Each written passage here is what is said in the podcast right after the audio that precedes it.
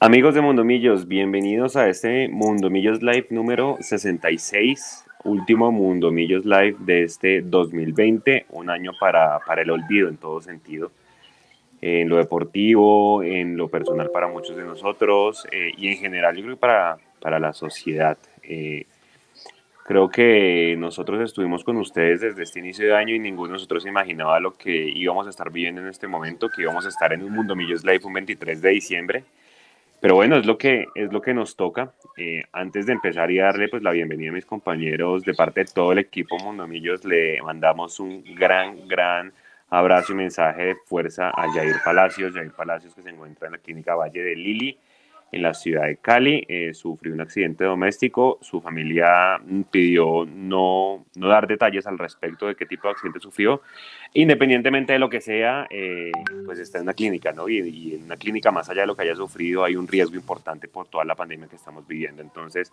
de parte de toda la hinchada, yo me atrevería a decir de Mundo Millos, más allá de, de, de Millonarios, de cómo salió Jair Palacios del equipo, un jugador que dejó huella, que quedó campeón de la Liga y la Superliga, que merece eh, un gran abrazo y una oración eh, de parte de todos nosotros. Y gran, bastantes temas para hoy. Eh, lo que ven en, en, la pieza del día de hoy, pues efectivamente en un que 95% seguramente Freddy Guarín es uno de los jugadores que van a presentar mañana. Mm, la verdad no sé la razón por, por, cuál, por, por qué sea un 24 de diciembre, pero ya lo vamos a analizar junto con otros jugadores. Un balance súper corto de lo que dejó este 2020 porque ya nos queda un partido. Eh, para mí personalmente esto de la liguilla fue una pretemporada donde se pudieron ver cosas interesantes porque la liga del otro año comienza el día 17 de enero. Vamos a hablar también de las salidas, ¿no? Nosotros hace como dos horas lanzamos el trino que si, si Luciano Espina se, despidió hace dos días por Instagram, bueno, el día de hoy le tocó a César Carrillo los jugadores acuden a las redes sociales para despedirse y dar gracias, lastimosamente. Y bueno, también hablaremos de eso, ¿no? Eh, un gran, gran lunar el tema de las comunicaciones en Millonarios en este año. Hablaremos también de la oferta que recibió Millonarios por parte de la Universidad de Chile por el Chicho Arango que, que descartó. Seguramente hablaremos algo de humo, aunque yo creo que si ya se presentan cuatro jugadores, tres jugadores mañana, ya con eso cerrará el libro de contrataciones. Y eh, cerraremos con alguna previa corta de lo que será el partido eh, de la, del repechaje el próximo martes, donde seguramente será nuestra última transmisión y nuestro último tercer tiempo, porque nosotros nunca nos fuimos, estuvimos con ustedes.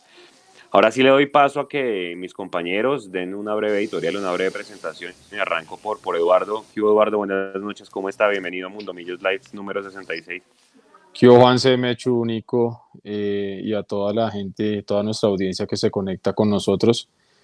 Eh, efectivamente, un, un, saludo solidario eh, con la mejor energía y con todas mis oraciones a, a la familia de Jair Palacios, eh, jugador que tuve eh, la, la, fortuna de, de conocer y, y, de tratar durante, durante el tiempo que estuvo en, en Millonarios, fruto de esa relación, pues me quedó este, esta camiseta que tengo puesta hoy, esta camiseta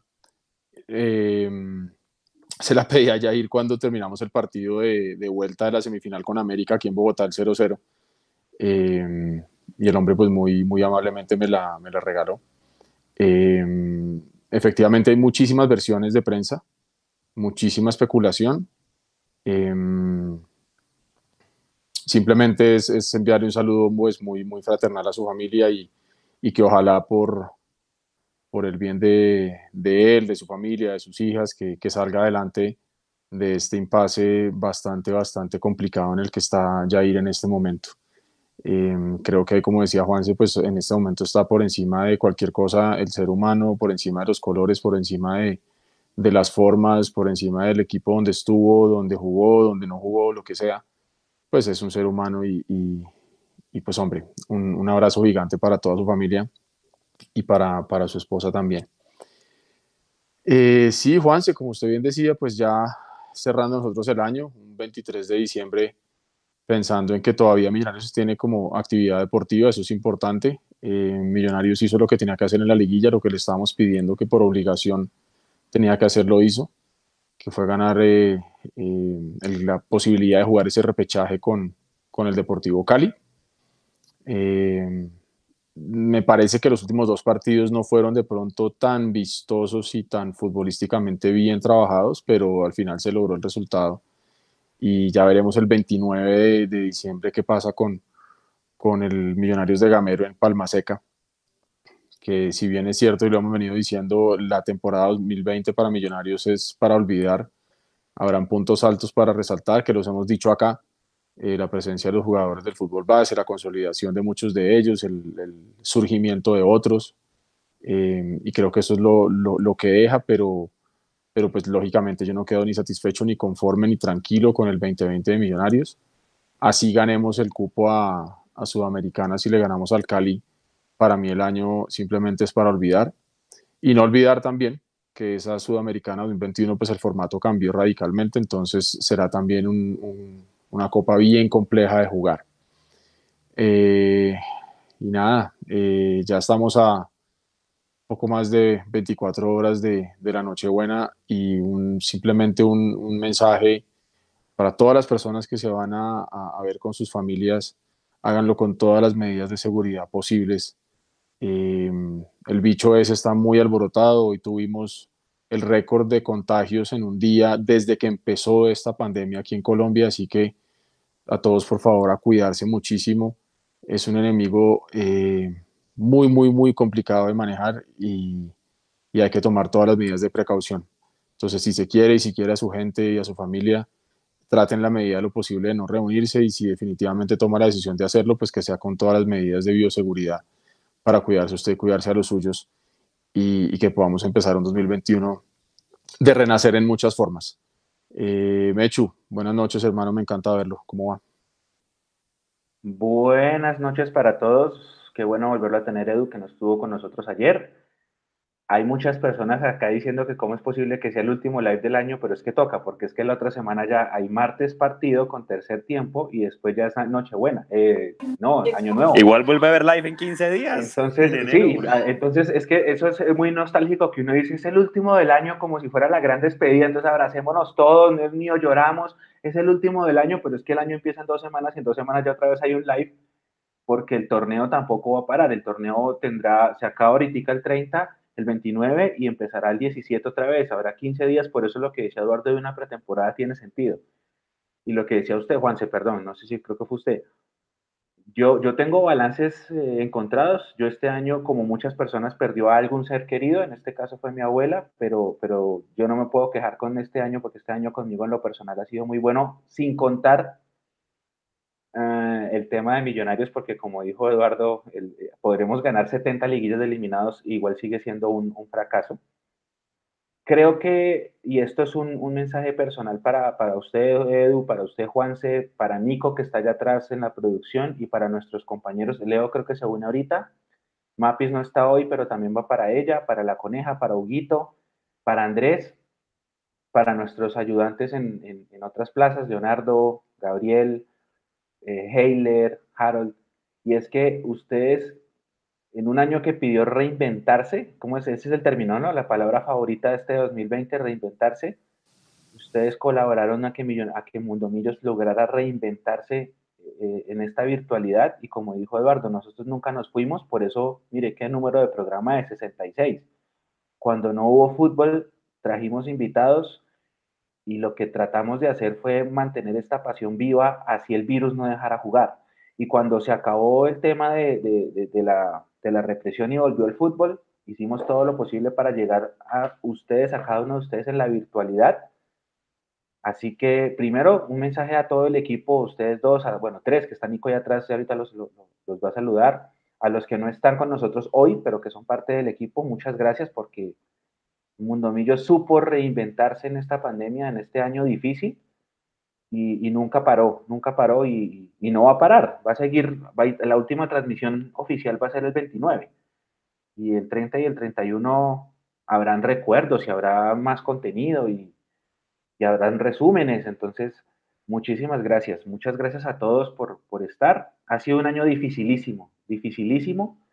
Habrá, habrá gente que lo va a odiar, a mí no me parece, me, fue bien este, este año con todo y lo, que, y lo que conté. Y para Millonarios sí es otra cosa. Yo, yo ahorita si quieren profundizamos, pero pues sí, no, no entiendo por qué esperar al 24 de diciembre como si la Navidad fuera el regalo prometido, pues fuera Freddy Guarín, no sé. yo, creo que eso es, yo creo que eso es lo que ellos están pensando, ¿no? no sé si yo, yo, no... Es que, es, que, es que por ahí es que quiero arrancar. Dele, Juanse. Porque, porque, y bueno, ya que es lo más fresquito y todo el mundo quiere a Guarín, bueno, todo el mundo quería también a Uribe porque hoy dijeron que ya no va para el Junior, entonces que hicimos vaca, yo también ah, puse un hashtag y me cayó todo el mundo encima, que por qué, que cómo así que íbamos a volver a repetir la misma historia de Lunar y que esa plata que se iba a hacer, bueno. Eh, pero yo soy partidario de que si se hace algo inteligente y si toca ayudar, toca, toca ayudar, pero bueno, muy, muy difícil. Pero la pregunta mía para ustedes es, y para la gente que nos está viendo es, ¿será que Guarín es un, es un regalo o es algo para calmar los ánimos de la hinchada? Porque es que si uno se pone a pensar, pues esa plata yo creo que uno mejor la invierte en Fernando Uribe, ¿no? Por, porque necesitamos más un delantero que un volante, porque Guarín ya tiene 34, Uribe tiene 32, no sé. Eso hoy en la tarde yo me ponía a pensar eso. Más que sea una necesidad que a Guarín lo llevamos pidiendo hace cuánto que Guarín lleva haciéndole eh, mensajitos a, los directivos de Millonarios diciendo que por él jugaría gratis y que se pone la camiseta y se toma fotos. ¿No será que eso es algo para calmar ahorita la hinchada de todo el tema que nosotros como medios partidarios y todo el mundo en general le está tirando a la dirigencia como para calmar un poquito las aguas? ¿Ustedes o ustedes si piensan que de verdad hubo un comité deportivo que se reunió y dijo, no, mire, este man es el que necesitamos por el liderazgo, la experiencia, etcétera, etcétera? ¿Usted cómo lo ve, Mecho? Sí, eso es querer calmar las aguas. Eso tiene un término, ¿no, Edu? Hay, una, hay un término para eso en comunicación, en, mercadeo. Eso es eh, apagar las, lo que se llama pan y circo. Eso tiene un nombre, un tecnicismo ahí. Eh, dale a la gente lo que quiere para, para calmarla porque se, se, está alborotando. Es algo así. Yo, yo sí creo que va por ahí. Contentillos, contentillo para la gente que está, la gente está, está muy molesta. Primero, porque no clasificamos. Segundo, porque estamos jugando una liga de eliminados. Tercero, porque han pasado un montón de días desde que se acabó el torneo de verdad y todos los equipos están anunciando contrataciones menos nosotros. Cuarto, porque los equipos rivales eh, clásicos anuncian nombres de mucho peso. Y quinto, porque la gente se está enterando de lo que está pasando por periodistas de Caracol y no por el, por el mismo club o porque los jugadores están dando eh, mensajes de despedida en sus redes sociales. Entonces, por todo eso está la gente eh, alborotada y yo creo que ese sí va a ser una llegada de esas de, de contentillo. No sé qué opine él. Yo, yo estoy de acuerdo, yo estoy de acuerdo y sobre todo, pues mire que yo estoy, yo estoy viendo, eh, hablando con mucha gente y, y digamos que coincidimos en, en, en dos cosas y son dos orillas aparentemente eh, distanciadas. Una que sí que Guarín es un jugador de nombre, es un jugador de respeto, es un jugador con muchísima experiencia, es un jugador que seguramente si llega a Millonarios pues va a aportar mucho camerino, va a aportar mucha voz de mando, va a aportar muchas cosas que, que se venían pidiendo en, en los posibles refuerzos de, de, de hambre para Millonarios. Eh, pero también coincidimos mucho con lo que decía Juanse y es que eh, pues a lo mejor en este momento no es una de esas posiciones donde estemos cojos y donde Millonarios esté flojo, porque habrá que ver eh, dónde lo quieren poner a jugar. Em, yo no voy a decir que no estoy de acuerdo con la llegada de Guarín, porque pues eh, iría también un poquito en contra de eso que yo también he pedido acá y es que son jugadores de peso y que, que puedan, digamos que abrazar a los muchachos del fútbol base. Mm, pero sí, sí entendería yo que, que hay posiciones donde, donde sí vamos a quedar un poquito flojos si es que definitivamente no, no llega nadie más. Em, yo creo que también es parte como de, de darle, sí, como ustedes dicen, un, un, poquito de contentillo a la hinchada y, y de pronto también de poderle cumplir un deseo al jugador. Mm, yo valoro y me gusta que, que, sean jugadores que salen y dicen públicamente que quieren estar, pero yo lo decía creo que en el tercer tiempo anterior o algo así, que pues digamos que todas las luminarias van a estar enfocadas en, en el desempeño de, de Freddy Guarín. Y, y, acuérdese que lo hemos dicho acá durante los últimos meses, la hinchada de Millonarios tiene muy poca memoria. Y pues si por ahí las cosas no le empiezan a salir bien a Guarín en los primeros partidos o lo que sea, eh, se nos va a olvidar que lo estuvimos pidiendo a gritos y, y, puede ser que mucha gente le termine cayendo encima, como pasó con Lunari. Acuérdense que es la misma cosa. A Lunari lo pidió el mundo entero y ese mismo mundo entero lo terminó sacando. Y lo mandó a la hoguera. Exactamente. Entonces, por el bien del jugador y pero en especial, porque aquí sí los, los, el escudo está por encima de los nombres, eh, por el bien del equipo, pues que le vaya bien a él y a los que lleguen. Eso es lo que nos interesa. Pero yo sí creo que de pronto eh, el tema del 9 es mucho más importante hoy en día, porque pues ya sabemos que se fue Iron, entendemos que la lesión de Márquez, eh, no sabemos realmente cuánto va a durar, porque, aquí como viven recayendo todos en lesiones, pues no se sabe entonces Márquez cuándo va a volver. entonces creo yo que por ahí sí, sí se va a necesitar eh, reforzar el equipo. Y lo hacen un 24 de diciembre porque yo sí me imagino que ellos están tratando de reconciliarse con la hinchada de alguna manera y lo quieren disfrazar como que nos van a entregar el regalo de Navidad. Entonces no sé si es que van a poner a Guarín saliendo de una caja de regalo enorme. Eh, así como cuando salen las viejas de los de los de los de los de las despedidas de, las de los ponques así sí sí como la de los Simpsons entonces poner no sé a Guarín allá en el, en el campín una, una caja de regalo gigante y sale sale Guarín así hola eh, no sé.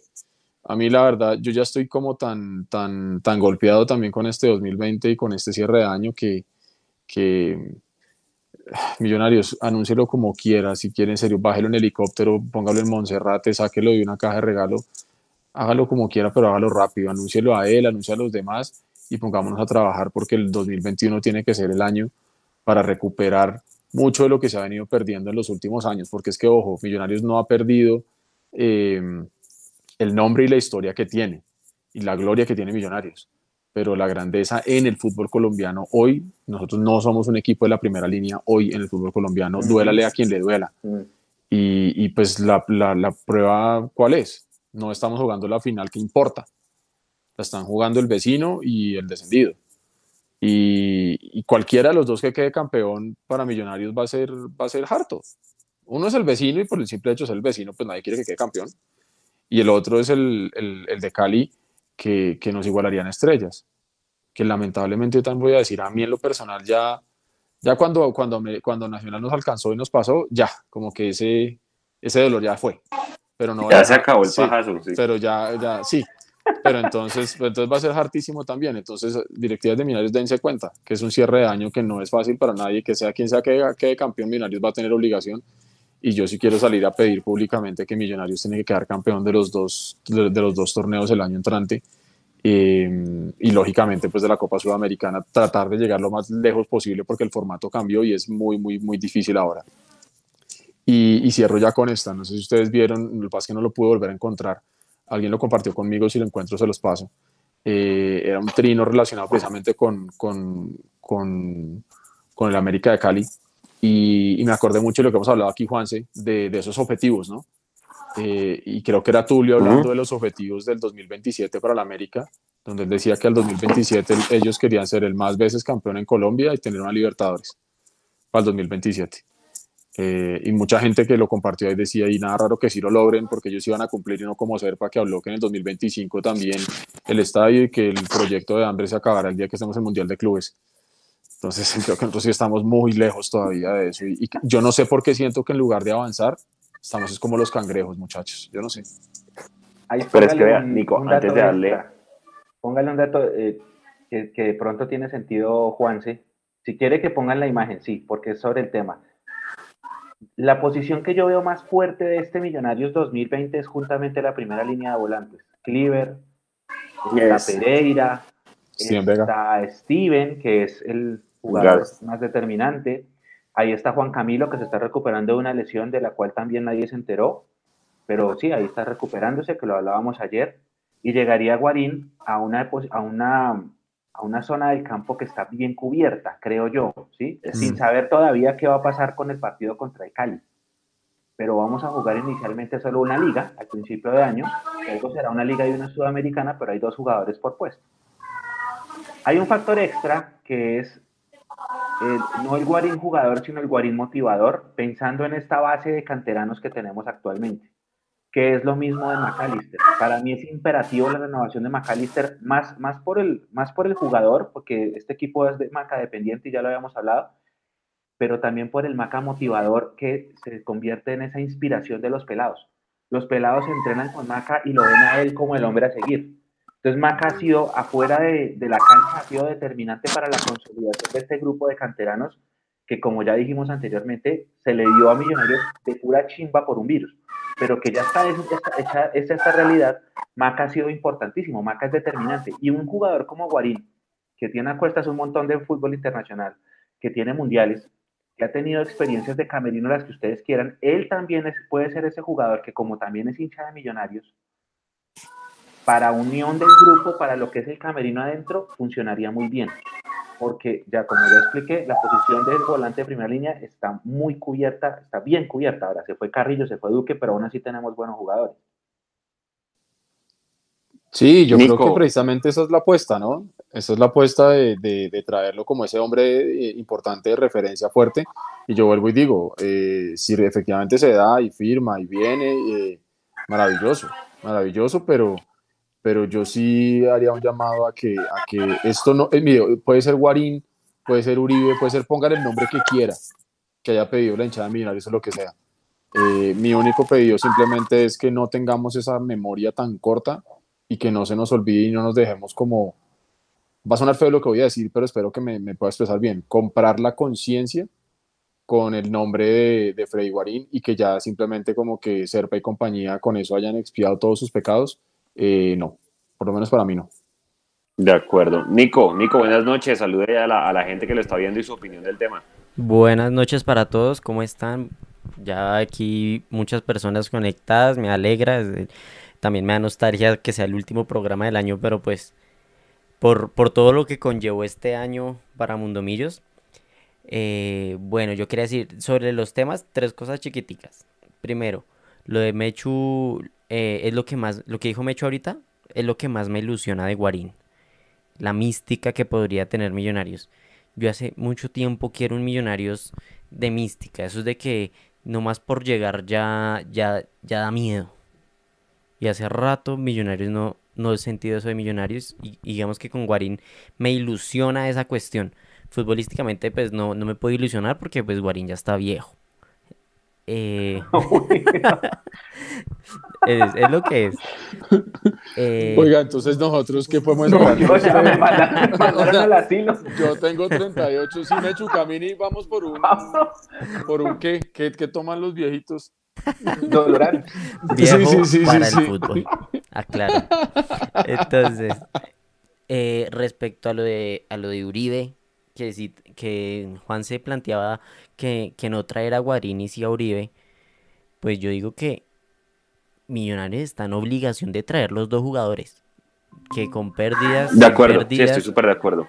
Que, tienen miles de pérdidas que yo no sé, a mí me da igual y Millonarios está en obligación de traer a los dos jugadores. Y por ahí en el chat, Carlos Villamizar está diciendo que, que Guarín lo pagaría Adidas. Entonces, si eso es verdad, también con más razón tienen que traer a, Uribe. Pues yo no creo, pero digamos que es algo que él dice en el chat, no sé cuál será su fuente. Simplemente, si eso también es verdad, Millonarios tiene o tiene que también traer a Uribe, con más razón. Y por último, ¿qué pasaría si mañana no presentan a Guarín? Uy, sería un papelón de la emisora oficial de Millonarios. no, pero eso no va a pasar. Si lo dijo la emisora... O sea, créase. Sí, sí, sí. Póngale la firma. Oiga, ahí llegó nuestro compañero Leandro Melo y yo le quiero dar la, la, la, la, bienvenida con la pregunta que estamos iniciando.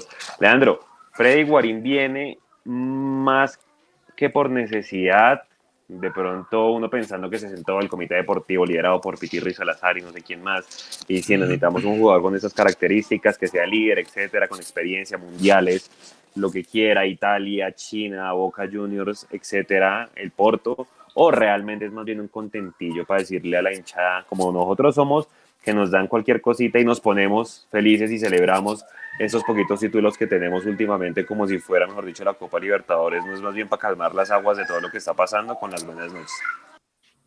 Hola, ¿qué tal amigos? Muy, muy buenas noches. No podía perderme, por supuesto, el último live de, de 2020, saludando a, a, Nico, a Edu, por supuesto a Mechu. Yo lo que pienso, me, me, sigo sosteniendo en exactamente lo mismo. Si es un contentillo, me parece un muy buen contentillo para Millonarios por lo que ya había resaltado, por el don de mando, por el liderazgo, por la experiencia, y yo creo que eso es muy difícil conseguirlo. Eso por, el, por un lado. Por el otro, pues también hay que decirlo innegablemente, el nivel de la liga colombiana no es muy bueno. Y yo creo que a Freddy Guarín pues le, le bastaría simplemente ponerse a tono físicamente para intentar mostrar destellos de calidad. Eh, también, por supuesto, saludando a todas las personas que, están, que nos están viendo.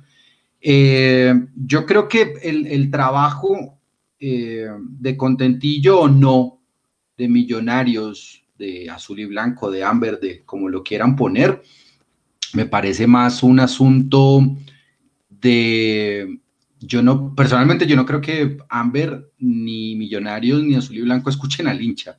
Eh, yo creo que lo único que les interesa del hincha es el dinero. Eh, compren los camisetas y demás, pero pues de lo demás no, no se habla. Indudablemente, vaya usted a saber si Gamero lo pidió, pero yo no creo que Gamero vaya a despreciar a un buen jugador con el atenuante de que tiene que ponerse a tono físicamente.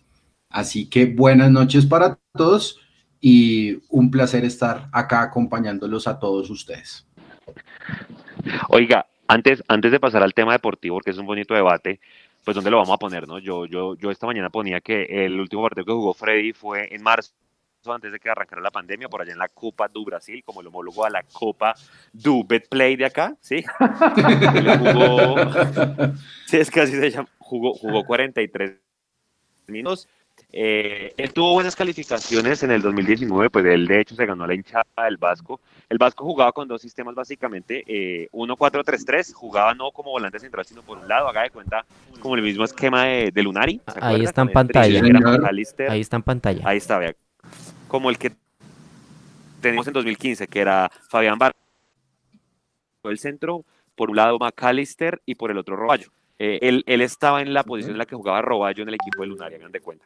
Entonces jugaba por un lado, o si no, también hacía el doble 5 cuando el Vasco jugaba de visitante en el 4-2-3-1.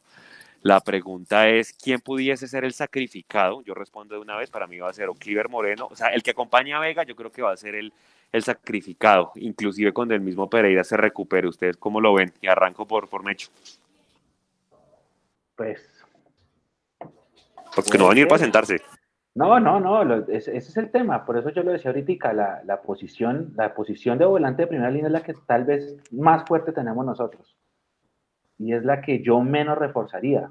Pero lo que pasa es que ese es un hombre de peso, de mucho peso, que ama este escudo y que de pronto le da un plus. Pero eso sí es verdad, él no va a venir a sentarse. Él no va a venir a sentarse. Entonces, algunos saldrán sacrificados y yo creería que, que el que no puede salir sacrificado de la nómina actual es Vega. Entonces, tendremos que ver un Vega Guarín ahí. Y eso es lo que yo creo. Entonces, a, a, eh, Pereira, Pereira tendría que ir al banco a buscarla, a buscarla en el entrenamiento del jueves. Oiga, un paréntesis. Me están confirmando que, que Daniel Ruiz ya firmó contrato hoy y será anunciado mañana. Ya lo vamos a anunciar en nuestras redes, ya es oficial. Daniel Ruiz, el que viene de Fortaleza, 19 años, ya es jugador de Millonarios, firmó contrato hoy, ya es oficial. Dele, Juan. Oiga, eh, y sí, y el otro seguramente es Mojica, el que ya vamos a hablar ahorita más adelante. Edu, ¿usted dónde pone a Guarín? Vea, yo, yo creo que efectivamente eh, tendría que ser uno de los, de los muchachos de la primera línea de volantes. Mm, pero yo también quiero, digamos que hay que dar como el beneficio de la duda y también hay que, hay que tratar de no ser de pronto como tan, tan ácido. Eh, yo creo que si nos devolvemos por allá a septiembre, cuando, cuando volvió el fútbol, nos dicen o estaría o estuviéramos en ese momento en la posición que estamos hoy, a horas de, de que anuncien a, a, Guarín, yo creo que todos estaríamos mucho más, más claros de dónde ponerlo a jugar y estaríamos todos diciendo, sí, hace sentido que llegue, hace sentido que llegue en este momento, porque es que en septiembre eh, el equipo eh, no había mostrado lo que terminó mostrando. Y esos jugadores como caso Cliver Moreno, como pues el caso de Steven Vega, eh, hoy, después de lo que pasó, después de todos estos partidos, después del desempeño de Millonarios, pues ahora sí nos pone a pensar. Entonces, eh, vuelvo y digo lo que dije al principio, me gusta la llegada de Guarín, eh, no sé si es el tiempo o el momento porque va a poner a pensar a Gamero y va a tener que terminar sacrificando a alguien. Y entonces eh, yo sí creo que todos nos tendremos que armar primero de mucha paciencia, mientras él recupera todo su ritmo futbolístico, su estado físico, eh, tiempo, distancia, pique, resistencia, bueno, todas las cosas que sabemos. Entonces, mucha paciencia por ese lado, también mucha comprensión si, si es que efectivamente llega a terminar sentando a algún jugador de los del fútbol base que nosotros ya hemos visto que tienen proyección. Eh, porque reitero, la hinchada Millonarios tiene una memoria demasiado corta, entonces si mañana, supongamos, es Moreno el sacrificado, eh, entonces todo el mundo va a decir, ah, pero entonces ahora estamos dejando a los muchachos de fútbol base sin fútbol. Eh, ¿Para qué traemos jugadores si van a sentar a los muchachos? Eso va a pasar, pero es lo que veníamos pidiendo todos, jugadores que puedan rodear a los demás y, que tenga ese camerino que yo decía al principio y que bien remarcó Leo también, eso va a ser importante. Pero también hay que ser muy claros hoy. La llegada de Guarín o de los que sean solamente va a ser eh, exitosa cuando se acabe la Liga 1 del próximo año y seamos campeones. Si no, no sirve de nada haber traído al que sea. Esa es mi posición muy, muy personal.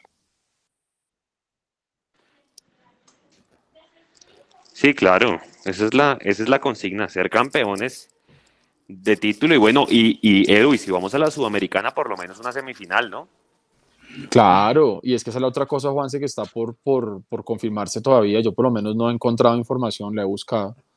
Eh, porque digamos que ya se sabe por lo menos los equipos de Colombia que van a ir a Libertadores, pues ya saben cuánta plata van a recibir, 3 millones de dólares.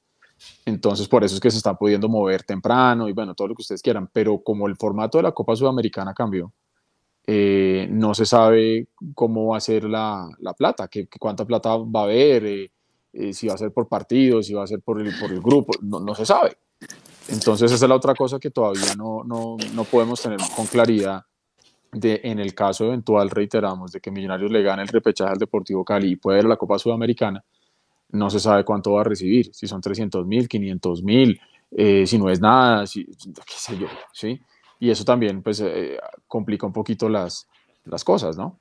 Entonces, eso, eso es un tema que hay, que hay que tomar en consideración, ¿no? Que, que, la sudamericana puede ser esa salvación deportiva que, y futbolística que necesitamos, lógicamente, eh, pero también de, de, plata, porque yo creo que el primer semestre del próximo año no vamos a tener gente en los estadios. Entonces, creo que los equipos van a tener que bajarse del bus de pensar en taquillas y en abonos, porque no creo que tengamos gente en los estadios. Por lo menos la primera parte del semestre. No sé si todo, pero yo no creo que empezando el campeonato puedan decir que al día siguiente, listo, aquí está la campaña de abonos y todos al estadio, no lo veo, sobre todo por cómo estamos teniendo lo que yo decía al principio.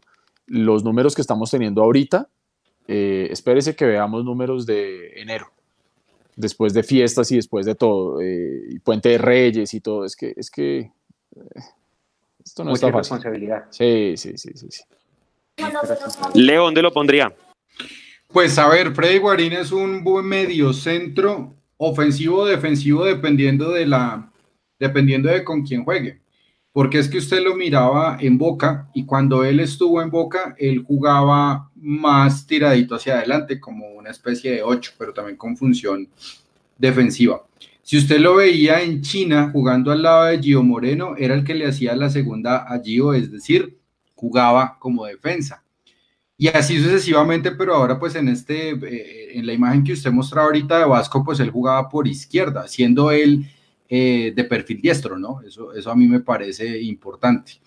Entonces, si va a jugar por izquierda, se pelea el puesto por McAllister. Y a mí me parece que McAllister, como lo dijo John Mario Ramírez, está profundamente desperdiciado por ese sector.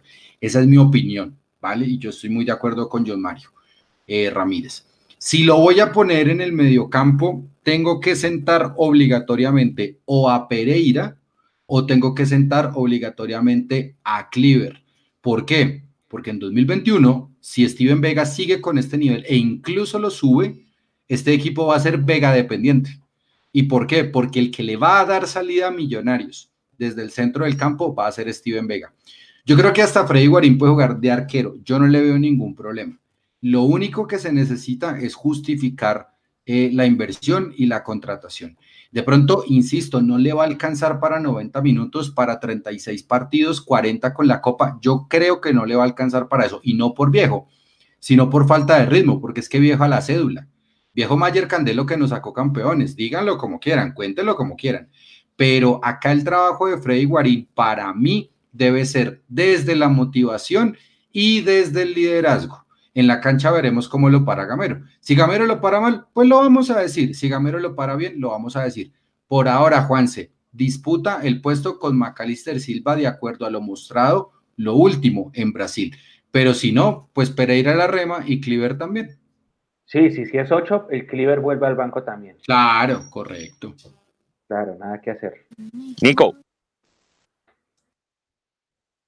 Yo pienso algo, algo parecido a lo de Leandro, también estaba teniendo en cuenta lo mismo, pero digamos que yo más bien me empecé fue como armar una nómina estando Guarín y suponiendo de que, de que todos están en buen nivel y recuperados, yo creo que Guarín tiene que ir sí o sí con Vega, porque Vega es el, va a ser el oxígeno de Guarín, porque Guarín no va a poder defender al ritmo que lo hace Vega. Eh, y a mí me gustaría, por ejemplo, ver a Guarín acompañado con Pereira. Y en la parte de arriba, McAllister por la izquierda, el Chicho y Emerson por la derecha. O sea, poner a Maca un poquito más adelante. Y el fútbol se puede dar porque Guarín es de buen pie, Pereira es de buen pie, McAllister es de buen pie, Chicho es de, de buen pie. Entonces me parece que con la... Eso es lo que yo pienso. Y, y así pondría a Guarín en la cancha. Algo, algo que se ganaría sería el tema del remate por fuera, ¿no? Que hace falta.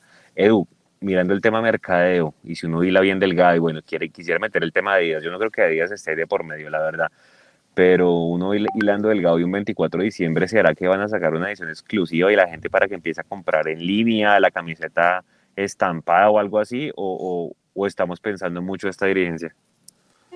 Pues eso, eso, eso tendría que ser pues para aprovechar el, el nombre de, de, del jugador. Es decir, eh, seguramente, mire, yo, yo en el grupo de socios que estamos hablamos con mucha gente y muchos que están desmotivados, muchos que ya están cansados de todo esto, no sé qué, pero hay una persona en especial que siempre ha estado como muy aburrida, muchas cosas, pero dijo, si sale la camiseta de Guarín mañana la compro de cabeza. Eh, entonces uno podría pensar que Millonarios pues tendría que, que que sacarle rédito a eso. Y, y, yo lo decía esta semana en Twitter, o sea, Millonarios tiene que pensar más allá de vender solamente camisetas y sacos y cosas, sino aquí el producto es el fútbol y son los títulos, pero pues se entiende que existe una necesidad puntual de recibir ingresos. Y, y yo creo que ninguno de los que estamos acá nos pondríamos bravos si mañana sacan una camiseta de, de Guarín, pues saldríamos a comprarla y eso estaría bien. Pero creo que es más por el lado que usted está diciendo al final, es pedirle demasiado esta, a esta dirigencia y a este equipo. Eh, yo no creo que pase, yo no creo que pase. Ojalá nos sorprendan. Y vuelvo y digo, y ojalá mañana en serio la presentación de Guarín sea la locura y entonces que inmediatamente nos tiren desde, desde Adidas y desde Millonarios correos electrónicos con, no sé, haz la reserva ya de tu camiseta de Guarín. Eh, yo no sé, ojalá, ojalá, pero, pero no creo, porque es que el, el pasado inmediato indica que, que, que, para hacer ese tipo de cosas somos bastante, bastante malos, la verdad. Pero sí creo que se debería aprovechar. Ahora, la gran pregunta, pregunta es qué número va a tener, ¿no? Porque no sé si Perlaza va a soltar el 13, por ejemplo. Ay, después de la expulsión diga que no hubiera.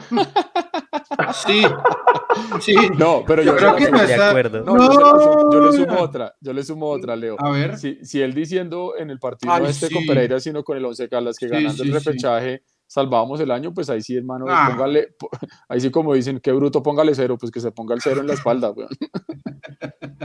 Yo voy a hacer una pregunta, voy a hacer una pregunta según lo que se acaba de tocar del tema de marketing. Listo, supongamos que se firma Guarín, mañana lo anuncian, y entonces supongamos que se le ilumina, se abre una luz en ese eclipse de mercadeo de millonarios y sale la camisa de Guarín a la venta, que es lo que se conjugan, se conjugan Júpiter y Saturno. Me, yes, me sí, la quitó. Le decir, sale, cual. Sale, la, sale la camiseta, supongamos la camiseta rosada con el Guarín atrás y a usted entra a una tienda y lo primero que ve es la camiseta como debe ser de espaldas con el Guarín y el 13, de espaldas, como en, los, como en las tiendas de River y como en las de los equipos grandes que ponen la, la camiseta de espaldas con el jugador que él quiera.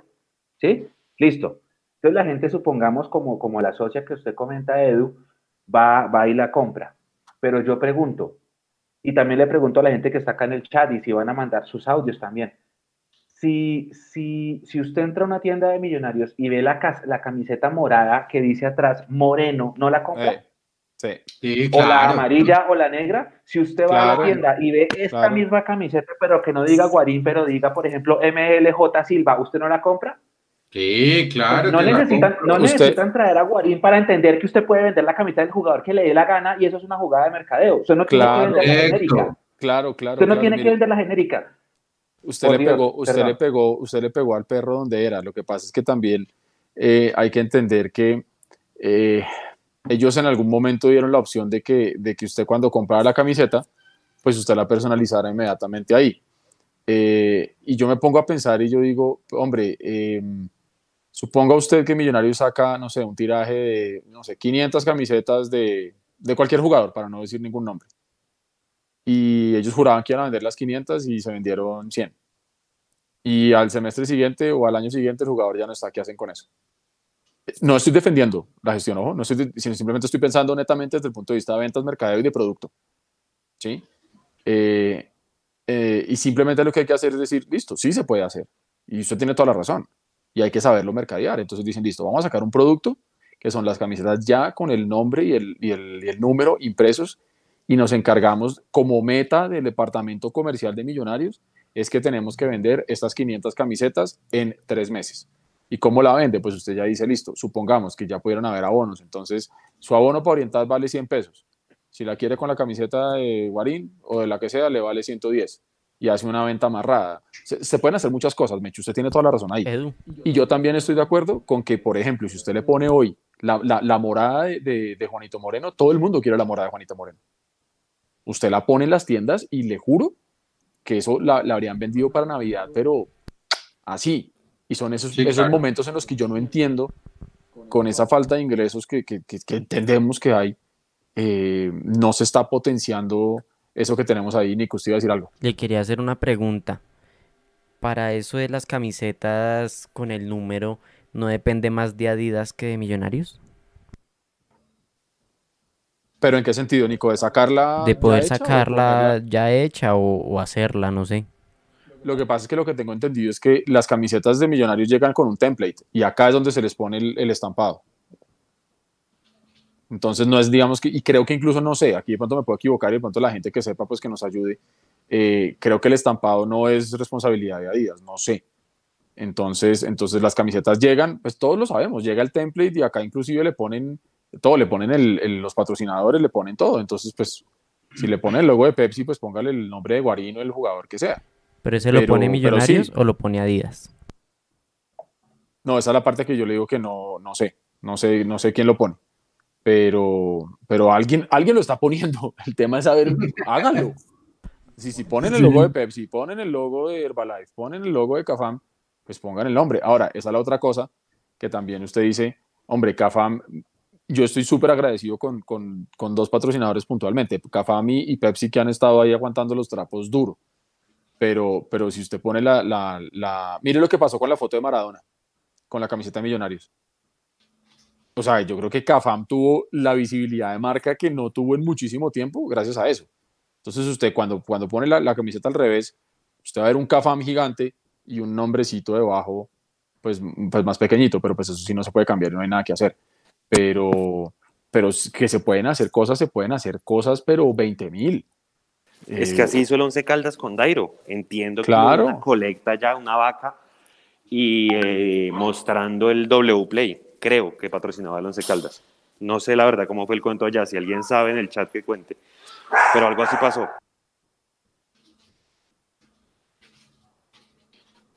Pero sí, lo que es cierto es que sí, sí se podrían hacer muchas cosas. Y es lo que tanto hemos venido llamando, ¿no? Que, que no solamente porque llegó Guarín, que tiene nombre, que ya tiene recorrido, nosotros como institución somos los responsables de también darle ese posicionamiento a nuestros jugadores y yo sí lo vengo diciendo hace rato. Que dónde está, digamos, que ese posicionamiento para los Steven Vega, para los Cleaver, para los Andrés Felipe Román.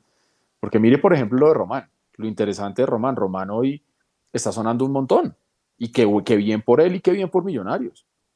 Porque aquí lo hemos dicho siempre, eh, digamos que dejando aparte el amores y odios con la selección Colombia, eh, que ya periodistas estén diciendo que se podría un, un, buen lateral para la selección Colombia. ¿Hace cuánto no sonaba un jugador? Sonaba por lo menos, con argumentos, con fútbol. Desde, desde Duque, desde Exacto. Duque. Exactamente. Y cuando estaba Miguel Ángel Russo acá en Colombia. Exactamente. Entonces uno dice, mire, mire que sí se puede coger a los jugadores que, que de la casa y llevarlos a un nivel, obviamente todo tiene que ir acompañado a nivel futbolístico, porque no sirve nada que usted se ponga a vender a, a un jugador tremendamente, el tipo no juega nunca. Sino eso, eso va todo de la mano. ¿sí? Pero hace parte de todo ese mercado y ese posicionamiento de, de cada uno de los jugadores que tiene que existir. Y eso también tiene que hacerse con mucho tacto, ¿no? Porque si el jugador no está preparado para eso, se le suben los humos y lo perdimos. Sí, entonces, claro. entonces es, un, es, una cosa muy, muy compleja, pero, pero yo sí creo, Mechu, que eso, se, eso se, se, tiene y se debería poder hacer. Yo, yo también le quiero... Pensando, es que Leo, qué pena le atravieso. Sí. Me, me, quedé pensando en algo que puede ser tema logístico de eso del estampado y que por eso no lo hagan. Y que tal vez esa es la explicación de por qué no se vende la camiseta del equipo femenino. Que de pronto ese tema logístico de los estampados solamente esté lo tengan asegurado para equipo profesional y que como de pronto no les da bien sea la capacidad logística y o económica para eso, entonces por eso no se arriesgan.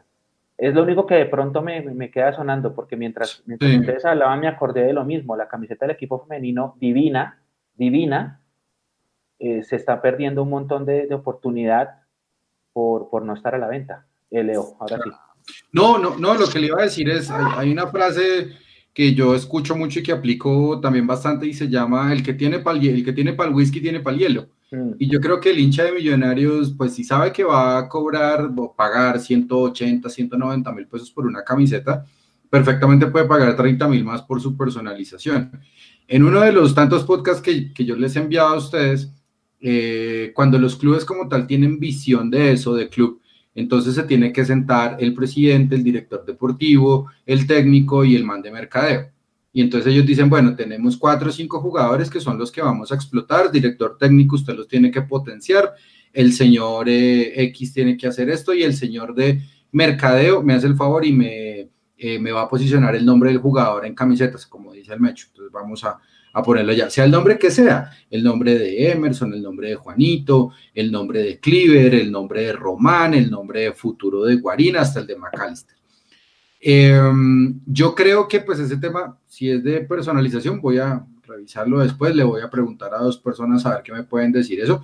Igual pues estaría muy mal y habla muy mal que un hincha no pueda tener su camiseta personalizada con su nombre o con el nombre de su ídolo. Mm. Eso pues, pues eso dice demasiado. Y yo creo que para, para el tema de cómo, de cómo aprovecharlo, así sea un asunto eh, de, netamente mercadeo, seguramente Guarín no se puede vender X cantidad de camisetas. Pero acá lo más importante es el tema deportivo, porque si no hay tema deportivo, se puede estar en la liguilla o jugando la final, no pasa nada, pero todo tiene que ir acompañado de proceso deportivo porque es que nosotros compramos camisetas, pero disfrutamos equipos de fútbol. Las camisetas se quedan, las camisetas pasan, pero el trabajo deportivo, los puntos, los títulos, eso es lo que no solamente ayuda a vender más camisetas, sino que ayuda también a elevarnos el estima, a elevarnos el espíritu y en estos momentos, 23 de diciembre, vísperas del 24, pues no estar preocupados de si le vamos a ganar al Deportivo Cali por una liguilla. Eso sí. es. Es cierto, Leo, porque es que hay en el año hay momentos. Bueno, voy a hacer un paréntesis. Primero, Andrés Acosta que dice, Mechu, qué pena, ¿en serio están pensando en camisetas y no en el equipo y cómo se maneja? Es que no, no, no. Es un ejemplo perfecto. No, es un ejemplo. De las camisetas un ejemplo, es un ejemplo eh... de cómo se maneja, ¿sí? De las oportunidades de negocio desperdiciadas porque no se hace un buen manejo. Es un ejemplo. Ahora, volviendo al tema que decía Leo, hay, el, el año tiene ciertos momentos de, de auge o de tristezas, ¿no? Por ejemplo, enero siempre es un año de expectativa, de ilusión de, ay, ¿será que este año sí? Eh, este año sí, queremos ser campeones, no sé qué. Entonces, cuando en enero sale la camiseta, es un momento de alza en el que todo el mundo quiere ir a comprar y sale la camiseta al precio duro y la gente va y la compra. Después empieza el torneo, empieza el torneo, el equipo empieza a navegar y de pronto pasa lo de este año que se, se, va en aguas turbias y baja y baja y baja, ahí obviamente nadie va a querer comprar, o muy poca gente, los, solamente los, no sé, qué sé yo, los más enfermos por millonarios van a querer comprar. Si el equipo gana un, dos, tres partidos, como pasó en octubre, Nacional América, eh, empate con Junior, entonces otra vez la gente se motiva. Y después pasa lo que pasa, que es que si no clasificas, vuelve a haber un bajón, y por eso ahorita, pues ahorita se compra porque es Navidad, pero pues obviamente si el equipo estuviera no peleando una, una, liguilla, un Copa Sudamericana, sino peleando una estrella, las tiendas estarían reventadas. Es, es un efecto que va obviamente sí, directamente proporcional al, rendimiento deportivo, pero enero generalmente sí es un mes de lanzamiento, de ilusión y de tiendas abarrotadas. Pero es que sí, el mejor ejemplo, el mejor ejemplo es Manizales. Bueno, voy a buscarme el caso, pero eso pasó, o sea, vendieron una cantidad de camisetas con el 17 de Aero Moreno y fue un hit. Ahora, que eso haya ayudado a, pagar el salario del jugador, no sé. Lo, lo, que sí sé es que se bajó recontra muy, bastante el sueldo para poder jugar en el, en el, en el Once Caldas. Pero yo creo que son ideas que al final tienen que salir, o sea, porque es que sí, todos queremos pensar en el equipo, pero es que el equipo necesita de otros ingresos, y más cuando no uno no puede depender de taquillas. A estas alturas de la vida, con el fútbol globalizado, con la televisión, con el streaming, con toda esa vaina, no puedes depender de tu taquilla. Claro. No puedes. Si estás dependiendo de tu taquilla, después estás haciendo mal. Claro, pero es ahí donde tienen que tener en cuenta lo que yo decía en algún momento. El producto final de Millonarios, ¿cuál es? Camisetas, saquitos. No, exactamente, es el fútbol. Digamos que dentro del portafolio de productos que tiene Millonarios, eh, el más importante para nosotros como hinchas es lo que salen a hacer cada domingo a la cancha y lo que nos entreguen al final de Gloria en títulos. Correcto. Ese es el producto que yo quiero que me entreguen. Yo quiero que a mí me entreguen estrellas, que me entreguen títulos y que me entreguen copas internacionales. De acuerdo. Ahora, eso no quiere decir que no existan otros productos que en conjunto con lo anterior, pues hacen parte del gran portafolio de, como empresa que es Millonarios, que son las camisetas, las gorras, las chaquetas, etcétera, etcétera, pues que todos nos encanta tener y todo el cuento. Pero no se puede perder el foco, no, no puede ser al revés, no puede ser eh, yo te vendo camisetas, te vendo todo, te vendo todo, ta, ta, ta, pero fútbol no te doy. Exactamente. Porque, es ahí donde uno no, no entiende. Pero reitero, hay que tratar de tener y tomar esto con pinzas, sobre todo en un año tan especial como este, donde todos están buscando hacer ingresos de, de la manera que sea. Pero, pero no, creo que no se han dado cuenta o no entienden o no les gusta o no quieren, no aman estos colores y, esta, y, esta, y este escudo o esta marca, como lo dicen ellos, porque sí creo que el potencial de negocio que tienen con Millonarios viéndolo estrictamente desde el punto de vista de productos, que es el que nos han querido meter los últimos días por Navidad y estas cosas, eh, no lo están aprovechando bien. Y, yo reitero, hacernos esperar hasta el 24 de diciembre para decir, ay, mire, es que fuimos tan, nos pensamos tan bonita la cosa que es que, ay, queríamos que el 24 fuera su regalo. No, a mí no me han regalado. Mire, ahí sí como mi mamá, mi mamá, mi mamá tiene una cosa, mi mamá es espectacular. Cuando es el Día de la Madre, eh, ella se pone brava porque, porque ella dice, no, es que, es que Día de la Madre es todos los días. El Día de la Madre, puntualmente en mayo, es una fecha comercial. Si usted me quiere regalar algo, regáleme algo todos los días. Si me quiere hacer especial, hágame, especial todos los días. Dígame feliz Día de la Mamá en agosto o en junio, cuando quiera. Entonces, no, no, no esperemos a, tratar de, de, ay, porque es que es Navidad, vamos a darte, viejo, ¿cuántos equipos ya han anunciado de todo y ya lo han tomado como regalo por anticipado? Yo vuelvo digo, a mí no me están regalando nada, están haciendo su gestión y es armar un equipo para ser competitivo, ¿ya? Exacto. Y de hecho, de hecho aquí Ángel Ardila en el chat pregunta algo pues, chévere que tiene, que tiene coherencia y es, o sea que los aficionados solo compran la camiseta cuando ganan, son hinchas de resultados. Hombre, muchos sí, pues si, si uno se va es un comportamiento normal. es un comportamiento normal, Juan. Eso es, eso es Mire, es que, es que hay una cosa muy clara y aquí sí me voy a meter en un tema técnico, pero me disculpan. El 85% de las compras que hace la gente no saben por qué las están haciendo. son, compras, son, compras, Pregúntele, pregúntele. Solamente el 15% de las compras que usted hace son racionales, o sea, meditadas, estudiadas, analizadas. El resto son compras emocionales. Y lo que, bien dice, lo que bien dice Mecho, mire, el mejor ejemplo, ¿sabe cuál es? Final del 2012. Acá por la 134, llegando a la, a la 15, a la 19. Estaban reventados los vendedores en el semáforo con gorras, con banderas de millonarios, con de todo. ¿Y sabe cuánto pedían por una bandera de millonarios en este semáforo en la final? 80 mil pesos. y la gente las compraba. Y la gente las compra. porque es la emoción, es el momento, es el cuento, tal, o sea. Entonces, es la misma razón aquí pasa lo porque el, 7, el, 6 de agosto y el 19 de julio hay tanta bandera de Colombia ambulante en las calles a la venta. Exactamente, entonces lo que dice Mechu, si, si hilamos tres partidos bien o si pasamos de una fase a la otra, pues seguramente la gente, la gente se anima y compra. Si pasamos una final y, no sé, la persona no tiene la, la, camiseta de esa temporada porque no la ha podido comprar, hace el esfuerzo y va a la compra porque es que no se quiere quedar sin la camiseta que de pronto sea la del título. Eh, muchas cosas, muchas cosas. Es decir, en, el tema de, ventas, eso, hay, eso sí que hay mucho trecho para hablar. Tal cual. Oiga, y otra cosa, listo, súper bien, van a anunciar a Guarín, pero, pero, y ahí le planteo la pregunta, Juan, ¿no hace falta ese otro delantero? Claro, es que, vea, sí, y ahí, y ahí, y ahí para meternos ya en el tema pues de, del equipo del fútbol, que es lo que la gente quiere oír, eh, simplemente para el que le gusta leer, yo le recomiendo que se lea el caso de Flamengo, creo que Leandro lo conoce. Eh, eh, Flamengo antes de ganarse la Libertadores, la dirigencia dijo, hermano, pero ve, pero es que el mensaje, la dirigencia dijo, hermano, nos vamos a dedicar tres años a pagar acreedores, o sea, no vamos a hacer nada, si nos ganamos algo será porque nos enchimamos o alguna cosa pasa, pero vamos a pagar acreedores, pero vamos a hacer una campaña de mercadeo recontraagresiva aprovechando que tenemos 30 millones de hinchas en todo el mundo. Sí, pero fueron claros desde la dirigencia y dijeron, miren, aquí lo primero es sanear el equipo y después sí tener plata para traer a este lateral izquierdo que venía del Atlético de Madrid, que se me olvida el nombre, uno de pelo largo, que juega en la, jugaba en la selección. Felipe Luis. Felipe Luis, para traer a este Gabigol, bueno, toda esta gente. Eh, pero fíjense que fueron claros desde el inicio, porque le dijeron y le dijeron a la gente, estamos mal económicamente acá porque nos metemos a las super sociedades y escarbamos los, los estados de resultados. Eduardo y la Coneja van a hacer derecho de inspección y nos conseguimos la información, pero acá no sabemos realmente cuál es la realidad. Es decir, por ejemplo, si están tan mal y si están en pérdidas, entonces de dónde, de dónde van a salir, sacar la plata para pagarle a Guarín que no va a ser un salario eh, barato, ¿cierto? Seguramente con los huecos que dejan Montoya y toda la gente que sale, pero pues igual, hoy no sabemos, ¿sí? ¿Sí? Eh, cuánta plata está girando realmente Amber Capital. Todo ese tipo de cosas es un misterio y al final nosotros lo que hacemos es tratar de llevar el mensaje a la hinchada de lo que se tiene que publicar por ley en Colombia. Pero ese es un caso bien interesante porque yo alguna vez planteé el caso del Independiente del Valle y casi me acaban diciendo que es que no tenían la misma presión de millonarios y demás. Pero... Y están construyendo el estadio, ¿no? Ese es muy dependiente del Valle. Y le, vendieron al Manchester United hoy. Ah, ah exactamente. Al Manchester United. Directamente desde Ecuador. pero, pero es que Leo, Juan, si usted, si usted juega en años consecutivos Copa Libertadores o Copa Sudamericana, eso es, eso te catapulta tu, a tu más, más, más el trabajo deportivo.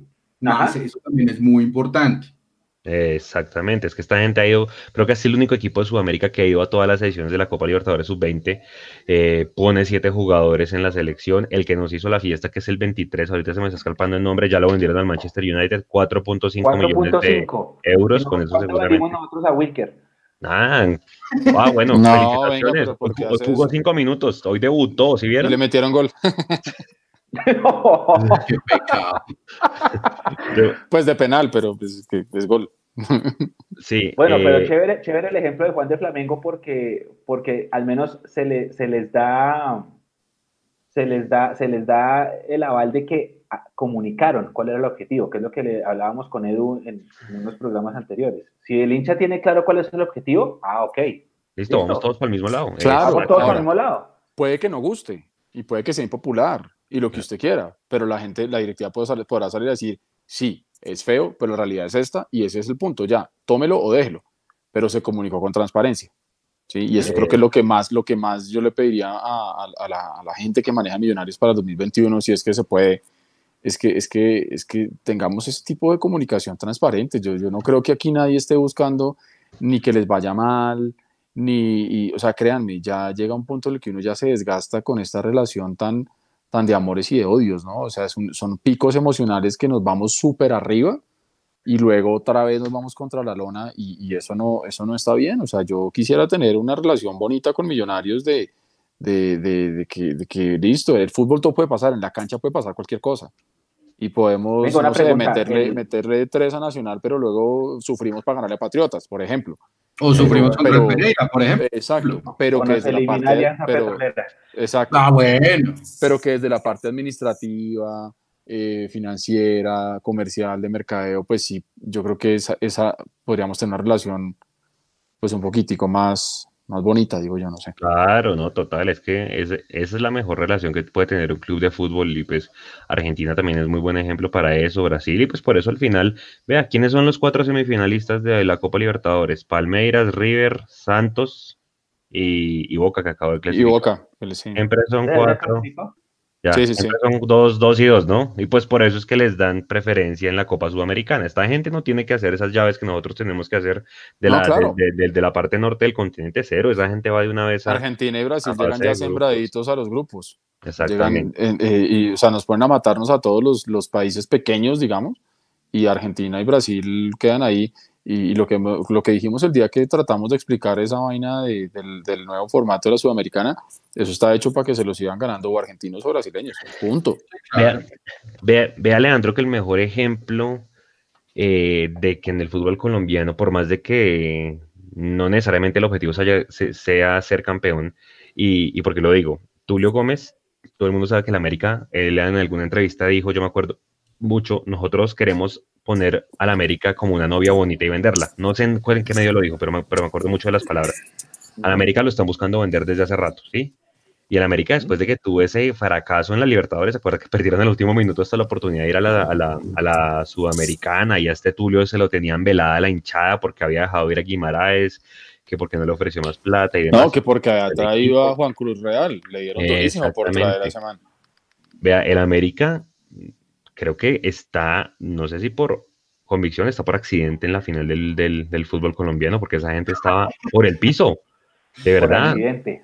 Sí, por accidente, porque es que mire, se le fue América, América, América es como, como los dueños de Millos, tienen que darle gracias al virus porque si no, si no se contagian, están eliminados hace rato. Exactamente. Sí, yo también. No, y tiene, y tiene que darle gracias a América también a, al Cúcuta. Claro. Si no hubiera sido por el Cúcuta, pues yo creo que el que estaría metido es Patriotas. Oiga, de todas estas así, paréntesis, eh, me puse a averiguar, ¿sabe cuánto vale una Oiga, ¿los vieron hoy? No, no, no. ¿Sabe cuánto vale una asesoría jurídica en el TAS en Suiza? Usted ya puede escribir el, el oficio en español, ¿no? Sí. Más o menos, ¿sabe cuánto vale? Entre 180 mil y 250 mil euros. No, es decir, que es decir, que si Patriotas quiere ir al TAS, pues Don César tiene que bajarle una plata bastante interesante, pero pues eso es, o pierde la plata, o pone, o si gana, pone de patas arriba al fútbol colombiano, porque estoy muy de acuerdo con, con Juanse, en, en, perdón, con Mechu, que llegó también por, por accidente, que si juega bien, bueno, pues eso es otra cosa. Pero bueno, no, no estamos hablando de, la América. Es que tengo, tengo la duda, Juanse, Leo, y Edu, es esa, es ayer sufrimos con Pereira. Sí, claro. Y, está bien, Abadía, Abadía que haya jugado, buenísimo, buenísimo Abadía y soldado de Abadía. Yo soy soldado de Abadía desde que lo seguimos en las divisiones menores, lo aguanté, les pedí que lo, que lo vieran. Ayer cabeció una el palo, pero mm. se sintió la falta de Chicho. Ojalá le sigan dando minutos a Abadía, claro, pero nos falta un delantero de peso, de peso. Y, lo, digo porque ayer hablábamos de lo que Uribe se iba para el Junior y ahora están diciendo que no, que porque de pronto vuelve Borja y que Uribe se muere por venir y nos falta es un delantero duro. y, y, Uribe, y, Uribe, ya tiene en la mesa la oferta, bueno, hoy se filtró la del, no, la del Cali sí, pero la del Barcelona de Guayaquil que está pagándole ah, mucho billete Uy, no, pero saben que, contra ese equipo es, difícil, aunque muchos jugadores que han ido allá se han terminado devolviendo, pero bueno, o sea, yo creo que... Sí, como, que no, como que no son muy cumplidos, ¿no? Exacto, ese seguramente va a ser el destino de, de, de, Fernando y hombre, lástima, lástima, pues porque muchos, em, yo me incluyo, pues luego lo queríamos acá, yo puse el video y por todo lado donde le decía a ustedes tres que la primera opción era Millonarios, porque aquí cumplió su sueño de ser goleador y porque lo trataron muy bien y vivió algo muy, muy bonito. Eh, aprovecho el tema de Mecho y perdona a la gente que, que, nos está diciendo que porque hablamos de la América, porque nos desviamos, es el último live del año. Perdón, perdón, esto aquí hay de, ah, aquí, aquí, hay de todo como en botica. Exacto. Hoy, hoy, hoy el, el, uno de, las, de los periodistas que trabaja en la, emisora, en la emisora oficial de Millonarios dijo que Millonarios rechazó una oferta de la Universidad de Chile por el Chicho Arango. Ah, sí. Porque lo querían a préstamo con opción de compra. Sí. ¿Será que le están poniendo todas las monedas que el delantero va a ser Chicho Arango? Porque en, otras cadenas dicen que Millonarios le apostaría a un delantero como última contratación si se gana el cupo a la Sudamericana el martes contra el Cali. Si quieren, empecemos a, hablar ya del equipo y, y, el tema delantero. ¿Se sienten tranquilos con, con Abadía, el Caballo y, el Chicho? Para mí, personalmente, hay que tener algún reemplazo para, para Iron del Valle. El tema es a dónde va usted a conseguir una persona que le meta mínimo 15 goles en un semestre. Es difícil, pero no veo. Pero yo le, yo le sumo una cosa a su pregunta. ¿A dónde lo va a conseguir? A préstamo, además, ¿sí? Eh, en las condiciones como, como le gusta a Millonarios. Y yo, y yo, digamos que puse también eso en mi cuenta de Twitter hoy. Eh, eh, me parece bien que Millonarios haya rechazado el, el, tema de la salida de Chicho, pues porque es un jugador importante, ha venido demostrando pues lo que, lo que puede hacer y está en su mejor momento con, con Millonarios. Eh, pero también para que se dé cuenta Amber Capital y compañía, pues que esto no puede ser simplemente andar pidiendo todo eh, a préstamo por un ratico, porque así como nosotros no quisimos salir de un jugador que hoy es importante para nosotros y reitero, celebro esa decisión, estuvo bien y es lógica y es coherente, eh, pues entonces ¿qué nos hace pensar que van a haber otros equipos que sí van a querer soltar sus figuras o sus jugadores importantes bajo la, la, la forma como, como lo quiere hacer siempre eh, Amber. Em, entonces esa es la parte crítica para mí. ¿Dónde se va a conseguir hoy un delantero que la rompa, un delantero que venga y realmente pueda reemplazar a Iron? Porque realmente, como usted bien lo dice, Juanse, es el reemplazo de Iron, el reemplazo de Iron el que toca buscar. Porque el caballo ya estaba, Chicho ya estaba, Abadía ya estaba, eh, el que se fue fue Iron y hay que buscar el reemplazo de Iron. ¿sí? Y hay que tomar en cuenta que van a pasar cosas como la que le pasó desafortunadamente al caballo, que medio se estaba conectando y ¡pum! se lesionó. Entonces hay que tener en cuenta eso también. Y, yo no veo, o sea, por ejemplo, la gente llorando por Marco Pérez. Marco Pérez nunca estuvo realmente pues, sonando, formalmente para Millonarios, nunca. Perdón, le meto el es que Marco Pérez nunca ha sido goleador del Tolima empezando. Sí, se, enrachó una, un año. Eh, pero un año nomás y le apuesto que no hizo más de 20 goles. es que ¿Y cuántos votaba? ¿Y cuántos votaba? de penales. Ahora, eh, con, con, el tema de, de, Iron, yo lo dije también la última vez que nos vimos por acá, a mí me, pareció, me pareció muy triste que despreciaran 50 goles. Y yo creo que 50 goles de... No los van a, mejor dicho, no pueden conseguir ni 25 goles a préstamo con opción de compra en ninguna parte de Colombia. Por lo menos seguro, yo no creo que los puedan conseguir. Entonces, a mí me, me molestó mucho la salida de, de, Iron porque esa, esa es el talón de Aquiles de Millonarios, no solamente por lo que pasó con Pereira, sino porque donde usted consigue un goleador así de 50 goles. Es que el último goleador que tuvimos fue Carlos Castro y de ahí para allá hace 20 años. Con, con, esa, exacto, hace 20 años, con esa cantidad y con esa calidad. Entonces, es muy difícil. Yo veo que Daniel Mojica pues es media punta, pero no es delantero. Yo veo que Daniel Ruiz es un medio centro, pero no es, o extremo izquierdo, pero no es delantero. Pues sí, ahí está Abadía, amén, por Abadía. Está eh, Chicho, pero es que Chicho no es delantero, no es nueve. El caballo, dos meses está el caballo Márquez, que a mí me parece más un medio centro, un falso nueve, si se puede decir, antes que otra cosa. Entonces, pues tener un killer, tener un goleador, un definidor, pues por acá pasaron muchos, lastimosamente y a algunos no les fue bien. A Rangel no le fue bien, Giovanni Arrechea salió goleador, pero tampoco le fue muy bien. Ahora usted consiga en el mercado colombiano quién le puede hacer esa tarea. Es muy difícil. Y el único que se le podría acercar medianamente deporte, de, ni siquiera de velocidad, sino de definición, y eso que tiene la pólvora mojada, es Ángelo Rodríguez que está en el Deportivo Cali. De resto, vaya y usted busque delanteros en los, en los equipos que quedaron eliminados en la liguilla. ¿Cuántos goles le hicieron a Millonarios en la liguilla? No, y además, que, Leo, pero, pero una pregunta. Se supone que Ángelo Rodríguez ya renovó con el Cali, ¿cierto? Sí, sí, sí, ya descartado. Sí, sí. Ok, es que me puse, me puse a escucharlo y es verdad. Es decir, Carlos Castro hizo muchos goles en dos temporadas. Correcto. Después de eso, tal vez a Richea, que le fue muy bien en su único año acá, pero como estaba a préstamo, por eso, como estaba a préstamo, chao. Igual Dairo. En el, el, año siguiente llegó Tolosa, le fue muy bien, pero como era un año a préstamo, chao. En el 2012 el que pintaba era Osorio Botello, pasó el representante, después Cosme, seis mesecitos. Después Dairo, un año, que hizo muchos goles, también fue goleador, pero un año préstamo, chao. Y así, de un año en un año. Uribe. Un año en un año. Uribe, lo mismo, un año, hizo buenos goles, pero estaba préstamo, nada que hacer.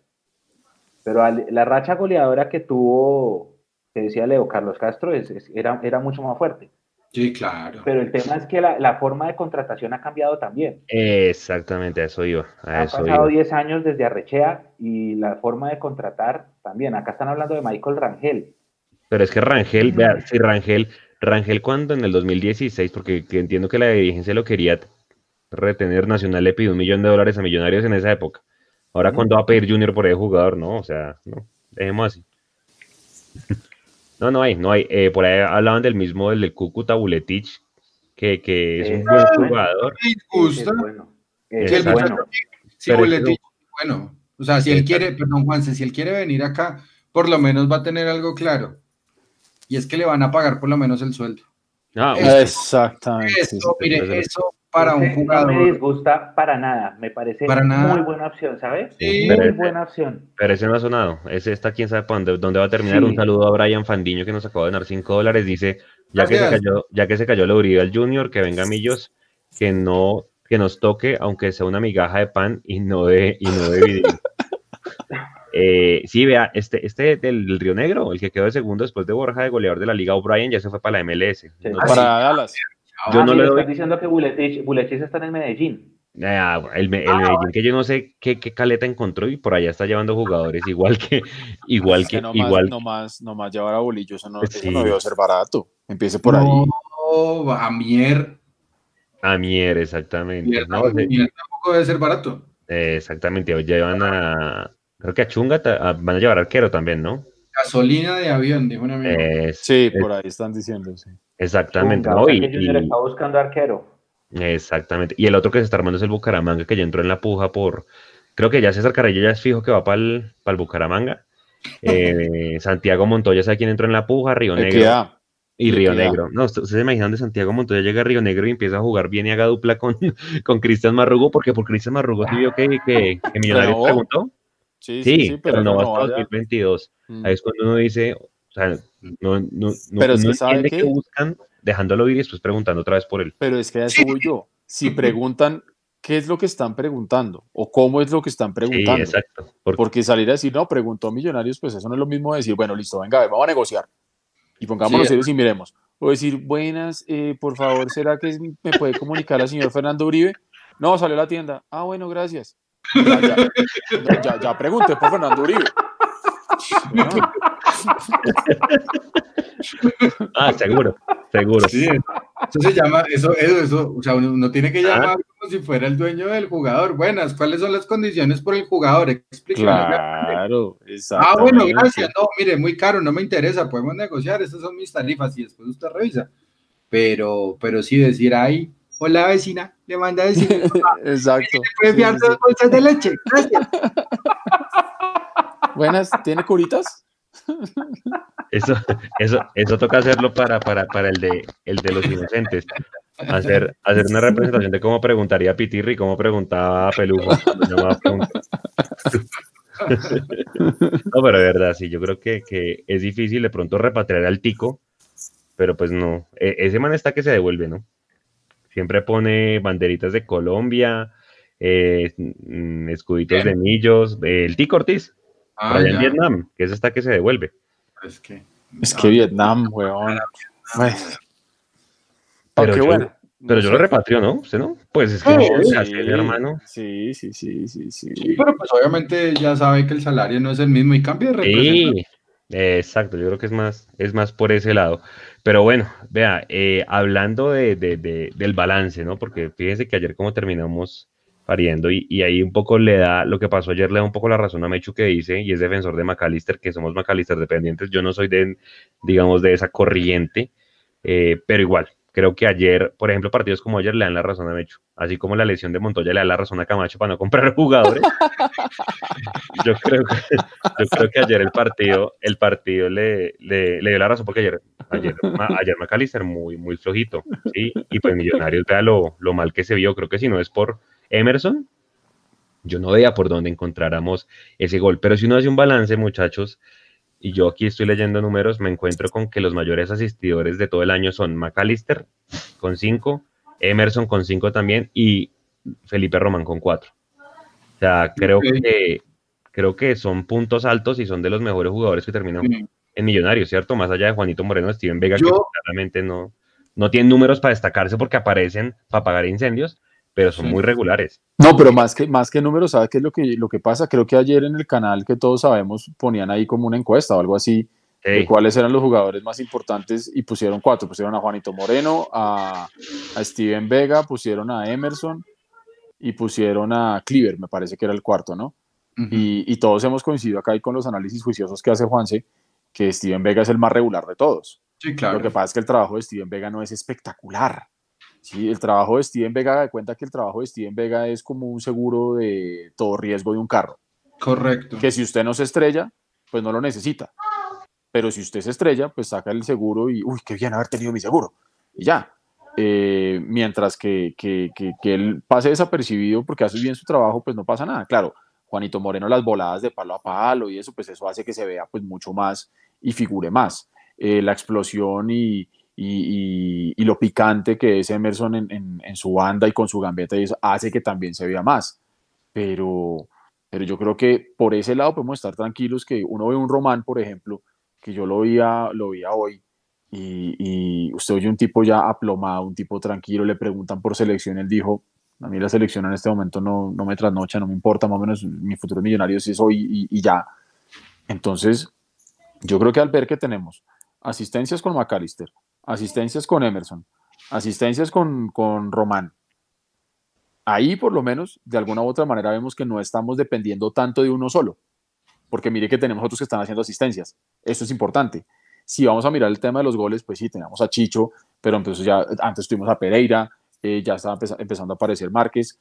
Eh, lo ideal es que todos en su individualidad tengan un nivel tan alto que permitan que el colectivo funcione bien. Eso es a lo que le tiene que apuntar Gamero y seguro el hombre está trabajando bien por ese lado, seguro. Yo, yo, yo, yo por lo menos le, le quiero sumar a eso, eh, ya pues como tal construyendo un poquito de, de escritura para, para ahorita, para, para la próxima semana, eh, que se va a llamar Héroes, Mitos y Tumbas. Y yo creo que los héroes de por lo menos de este año pandémico fueron los chicos, fueron los muchachos. Y a veces la, la, esperanza como tal de país no está como muy cimentada en los jóvenes de ahora. Póngale el nombre que quieran, pandemials, millennials y un montón de cosas, pero pues estos chicos han, han mostrado como tal que ya, ya son hombres y que ya están listos para, para la arena. Yo creo que si uno va a buscar como tal dentro de esos héroes quién es el, el mejor eh, lastimosamente el mejor no es el más marketinero. Y eso tiene Steven Vega, que él no es marketinero, él es un jugador de fútbol. No tiene redes. Exacto. Entonces, como es serio. Correcto, es un, es un muchacho que está orientado únicamente para jugar fútbol. Punto. Ya está. Y lo hace bien, que es lo mejor. Ese es el otro tema con, con Steven Vega. Le pueden poner a Duque al lado, le pueden poner a Cleaver, le pueden poner a otro. Pero pero creo que por lo menos es el año de Steven Vega y el año de Steven Vega la recompensa de todos estos muchachos que en los goles se abrazan, que cuando Juanito tuvo una definición desde punto penal en la gana y va y se abraza con sus compañeros de, de, de, fútbol base. Ese tipo de cosas son las que a nosotros nos gustan y por eso yo a ellos los calificaría como, como héroes. Ahora, Millonarios termina jugando bien o mal, pues eso sí depende muchísimo de la óptica y de cómo Gamero ha querido mostrarle Millonarios 2020. Porque es que una cosa fue el Millonarios que empezó y otra cosa es el Millonarios que termina. ¿Por qué? Pues la, la pandemia en la mitad. Entonces, hay cosas que él encuentra por accidente, pero hay algo que él todavía no ha podido encontrarle a Millonarios. Y es cómo tratar de, o sea, que cuando usted va ganando un partido, vaya siempre más adelante del partido. Es decir, que si hay 1-0, vamos por el 2 y vamos por el 3 y vamos por el 4. Esa es la materia pendiente de Alberto Gamero en este 2020. Hermano, él a mí me puede mostrar 50 esquemas distintos. Creo que ha, puesto por lo menos mínimo unos 8 o 10 para jugar con Millonarios, con McAllister, sin McAllister, con Cleaver, con Juan Camilo García, eh, con Salazar, eh, con Montoya, con todos los jugadores que quiera, porque todos los jugadores juegan de forma diferente y en perfiles distintos.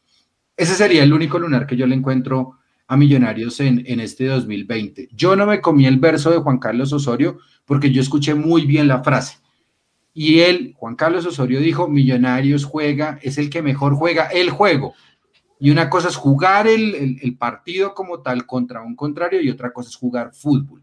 Millonarios jugó muy buen fútbol, pero muchas veces no supo enfrentarse a sus rivales en los partidos. Y por eso es que hoy estamos jugando la liguilla, porque no supimos enfrentar un montón de equipos, empezando por los clásicos, empezando por Santa Fe, para que nosotros pudiéramos llegar al menos a los ocho.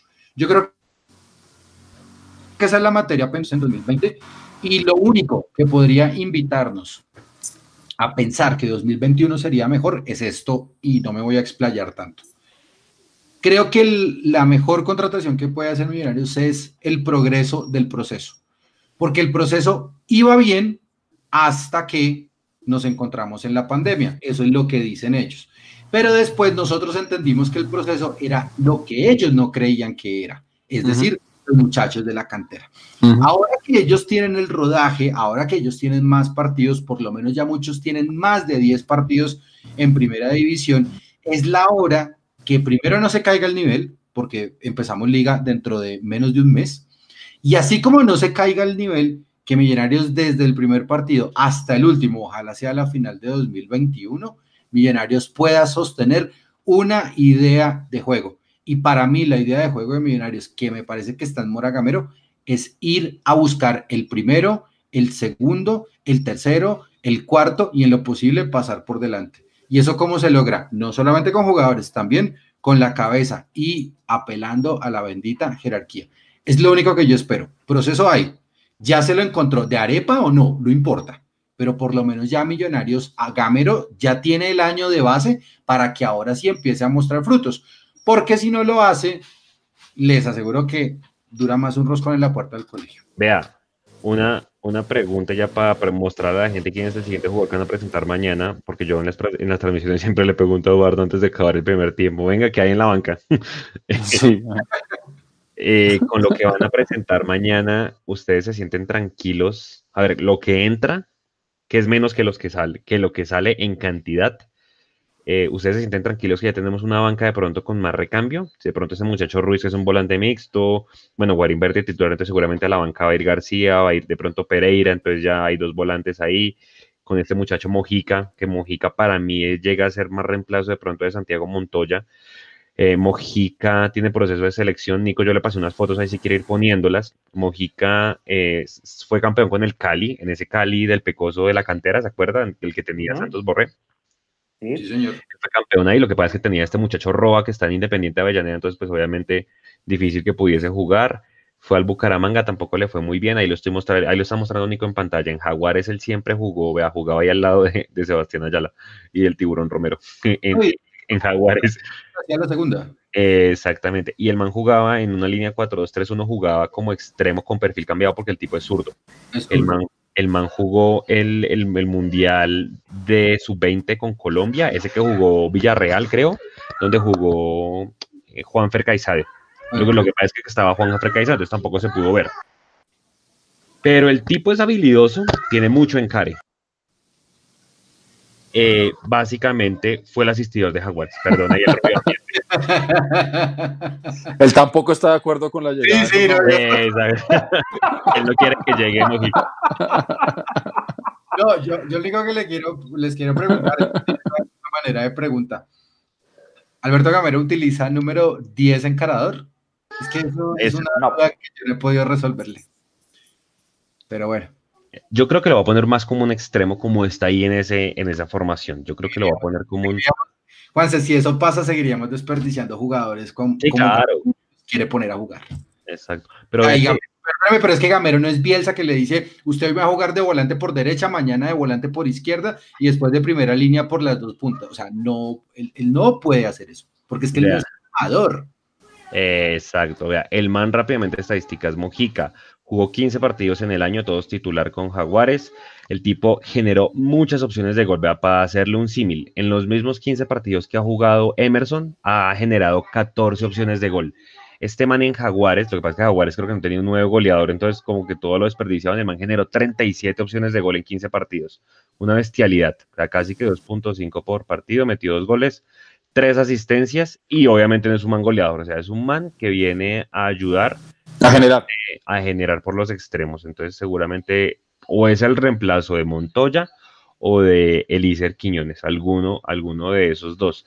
Pues hermano, es una contratación, claramente no es un refuerzo porque ya pasó por el Cali, pero pues tampoco tuvo la oportunidad, pero ya jugó un mundial y un sudamericano sub-20 en el 2013, jugó con Juan Caicedo al lado y pues de alguna manera pues ya tiene proceso de selección. Siempre y cuando venga a aportar, pues hermano, si es una apuesta como le gusta a esta dirigencia, pues puede que fruto, pero por lo menos es una variante distinta a lo que uno estaba acostumbrado a ver, que uno decía, ¿quién está en el banco? Elícer. Bueno, claro que Elícer entró. Ah, Elícer lo cogió de cábala, lo cogió de cábala Gamero porque entraba y al final le solucionaba el bollo. Venga, eh, los números lo acompañan, por lo menos, digamos, si, uno, si uno analiza desde el punto de vista eh, racional, con números, con lo que usted está diciendo, pues uno diría, hombre, pues es interesante. Eh, yo simplemente voy a hacer una cosa muy rápida y muy sencilla. Hay que verlo jugando con la camiseta de Millonarios y no con la de Jaguares, porque esta camiseta esta camiseta pesa toneladas. Entonces, si, si puede ponérsela, le queda bien la talla y el cuento y le dan el número que el chino quiera y lo que usted quiera y todo el asunto. Y puede llegar a la cancha y jugar sueltico, tranquilito y generar todo eso, maravilloso y buenísimo. Porque lamentablemente nosotros tenemos ya la experiencia con Santiago Montoya.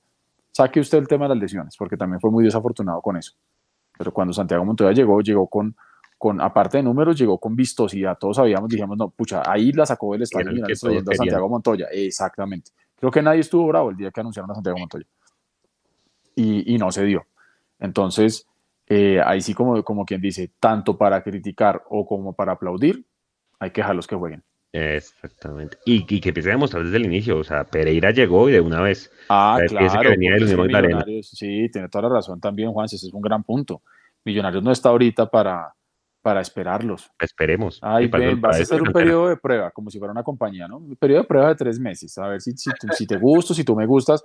Nada, viejo. O sea, al día siguiente que estés entrenando, saltas a la cancha y tienes que empezar a generar. Y generar es sumar de a tres Así Exactamente, exactamente. Yo creo que ese es, el, e, ese es el mejor ejemplo. Yo creo que esos son los tres que presenta mañana. Guarín, Mojica, eh, este... El pelado de Fortaleza, Ruiz. Y, y, seguramente la, la, renovación de Macalister Silva, que creo que lograron arreglar por dos años. Y bueno, yo creo que jugadores con sentido de pertenencia. Y lo de Vanguero, ¿no? Porque lo de Vanguero. Y lo de Vanguero no esperaría. Y lo de Vargas. Lo han, lo han confirmado, lo de Vargas. Entonces sí, o sea, Millonarios va a salir mañana eh, bueno, pero menos mal aquí celebramos el 24 y los regalos son el 24. ¿Qué tal que aquí fuéramos como en España, que son reyes, y no. nos van a esperar hasta el 6? No, es que no, pero es que no pueden esperar hasta Reyes por. Sí, no, no, yo sé, porque pero empezamos el 17, pero ay, hermano, siempre, hemos, tenido, hemos, tenido, jugadores que llegan y ya estamos al día siguiente vamos a jugar. Es que no se eh, olvide. Acuérdese, Juan David Pérez, ¿se acuerda que llegó en el aeropuerto y fue a jugar el primer tiempo del clásico de ah. Copa Fox? ¿Quién es ese? Yo ese no me acuerdo, no sé quién es ese. Ya borrado la América, ¿no? No, no tengo ni idea quién es ese man, ni el otro ese tampoco. Yo recuerdo que a, alguien, me parece que una entrevista que dio el, profe, el profe dice, yo quiero un volante medio centro, ya llegó, quiero un extremo, trajeron dos, quiero un central y quiero un nueve. sí, me sigue haciendo falta el nueve. Claro, sí, pero eso es lo que dice Juanse, ¿no? Que, que depende de la sudamericana y la cosa. Pero venga, es decir, a ver, va a depender la llegada del 9 por Sudamericana, entendiendo que entonces sería un 9 de nombre, porque es que si es un 9 normalito del fútbol colombiano, igual nos va a hacer falta para el fútbol colombiano así no estamos en Sudamericana. O sea, hay que traerlo igual. Es decir, el hecho de ir a Sudamericana no quiere decir que, que, que ahora sí necesitemos un delantero más. Se va a necesitar para el fútbol colombiano normal, para la liga. Eso, eso sí, eso, es la parte que yo no entiendo. Yo diría, ah, entonces, señores de Amper, ¿me puedo ilusionar? Que como ustedes están diciendo que vamos a esperar bueno, ellos no lo están diciendo, pero pues eh, que se va a esperar hasta, hasta que la sudamericana se define, entonces digo, ah, si entramos a sudamericana me va a traer un killer, un 9, que todo el mundo se está peleando. Yo sé que no. Bueno, señores, nos quedan dos temas. Las salidas, que nadie supo por qué Millonarios nunca dijo que se iban. Yo no sé, por qué por redes sociales, sino por otro lado. Luciano Espina se despidió por redes, César Carrillo se despidió por redes, Luciano Espina seguramente va a regresar a la Alianza Petrolera, Elícer también. César Carrillo va para Bucaramanga, que también está arrasando con todo. Bucaramanga se está cogiendo pues lo que sale de los otros equipos. Y Santiago Montoya, pues que también iba para el Bucaramanga, pero también entró ahí en la puja Equidad y Río Negro. Hombre, ¿qué pasa con el tema de comunicaciones y por qué no anuncian, Leandro, que se van? O sea, ¿qué, tiene por decir, así como lo hizo el Cali Nacional, que una vez quedaron eliminados de todos, un comunicado, esta gente no sigue? Pero todos, hasta Alianza Petrolera, creo que fue que sacó su listado gigante, no siguen estos, pum, Bucaramanga, no siguen estos, pum. Eh, pues, a ver, para mí es un tema como sensible, le he estado echando vueltas durante, durante los últimos días. Eh, yo no sé si eso sea responsabilidad de César Ardila, no, no tengo ni idea. Eh, una cosa, pues, es ser el director de comunicaciones de, de un equipo de fútbol. Eh, yo hablo por mi experiencia, no, no hablo por otra cosa. Yo no tengo relación muy buena profesional con él. O sea, desde el punto de vista profesional, no, no tengo una buena relación con él. pues el hecho de no tener ese mismo tipo de el, mismo hecho de tener mala relación con él, pues como que me impide como decir algo. Pero a mí lo más sorprendente es em, que primero pues los jugadores se despidan. Yo creo que eso es un acto de caballerosidad de parte de ellos. Eso quiere decir pues cómo se está comportando Millonarios con ellos. Em, y que la mayoría de humo, rumores, confirmaciones, pseudo confirmaciones, pues estén pasando todas a través de, César Augusto Londoño y de Diego Rueda. Eh, a mí, a mí me, preocupa muchísimo porque no, no quiero pensar por lo menos que la dirección de comunicaciones esté pidiendo que dos periodistas con mucho radio de acción como los que acabo de mencionar sean los encargados para mencionar quiénes se quedan o quiénes se van. A mí lo que me preocupa es institucionalmente cómo la dirección de comunicaciones está afectando el nombre de su propio equipo. Porque entonces en ese orden de ideas, pues que Caracol sea la dirección de comunicaciones de Millonarios. Sí, que tercericen eso y se ahorran el sueldo. no, no, no, no, mire, y mire que no lo digo por eso, porque yo creo que hasta para César debe ser bastante incómodo el hecho de que él, como no pueda decir quiénes son los que se quedan o los que se van, pero autoricen a otro tipo de personas que son externas del club, que no tienen nada que ver con Azul y Blanco, así Amber sea el dueño de Azul y Blanco y así Amber sea el dueño de Caracol Radio, pero que pasen por encima de la figura del director de comunicaciones. Eso es lo que a mí no me gusta. Y no solamente por César, sino también por los mismos periodistas. Porque es que siento como si estuvieran manipulando a los periodistas para que den información sobre millonarios. Y le voy a poner un ejemplo puntual. El cuarto poder, Leo, el cuarto poder. No, no, yo, yo, le, yo le entiendo eso, Edu, pero ¿qué interés tenían los periodistas ah, de siempre en informar el sábado que hubo 20 positivos de COVID cuando al siguiente día en las contramuestras solamente dos estaban positivos? O sea, ¿cuál es la idea de generar no solamente un falso rumor? A mí me parece terrible eso. Y sobre todo con, un tema tan delicado. Correcto, y con un tema de salud tan delicado como, como es la pandemia.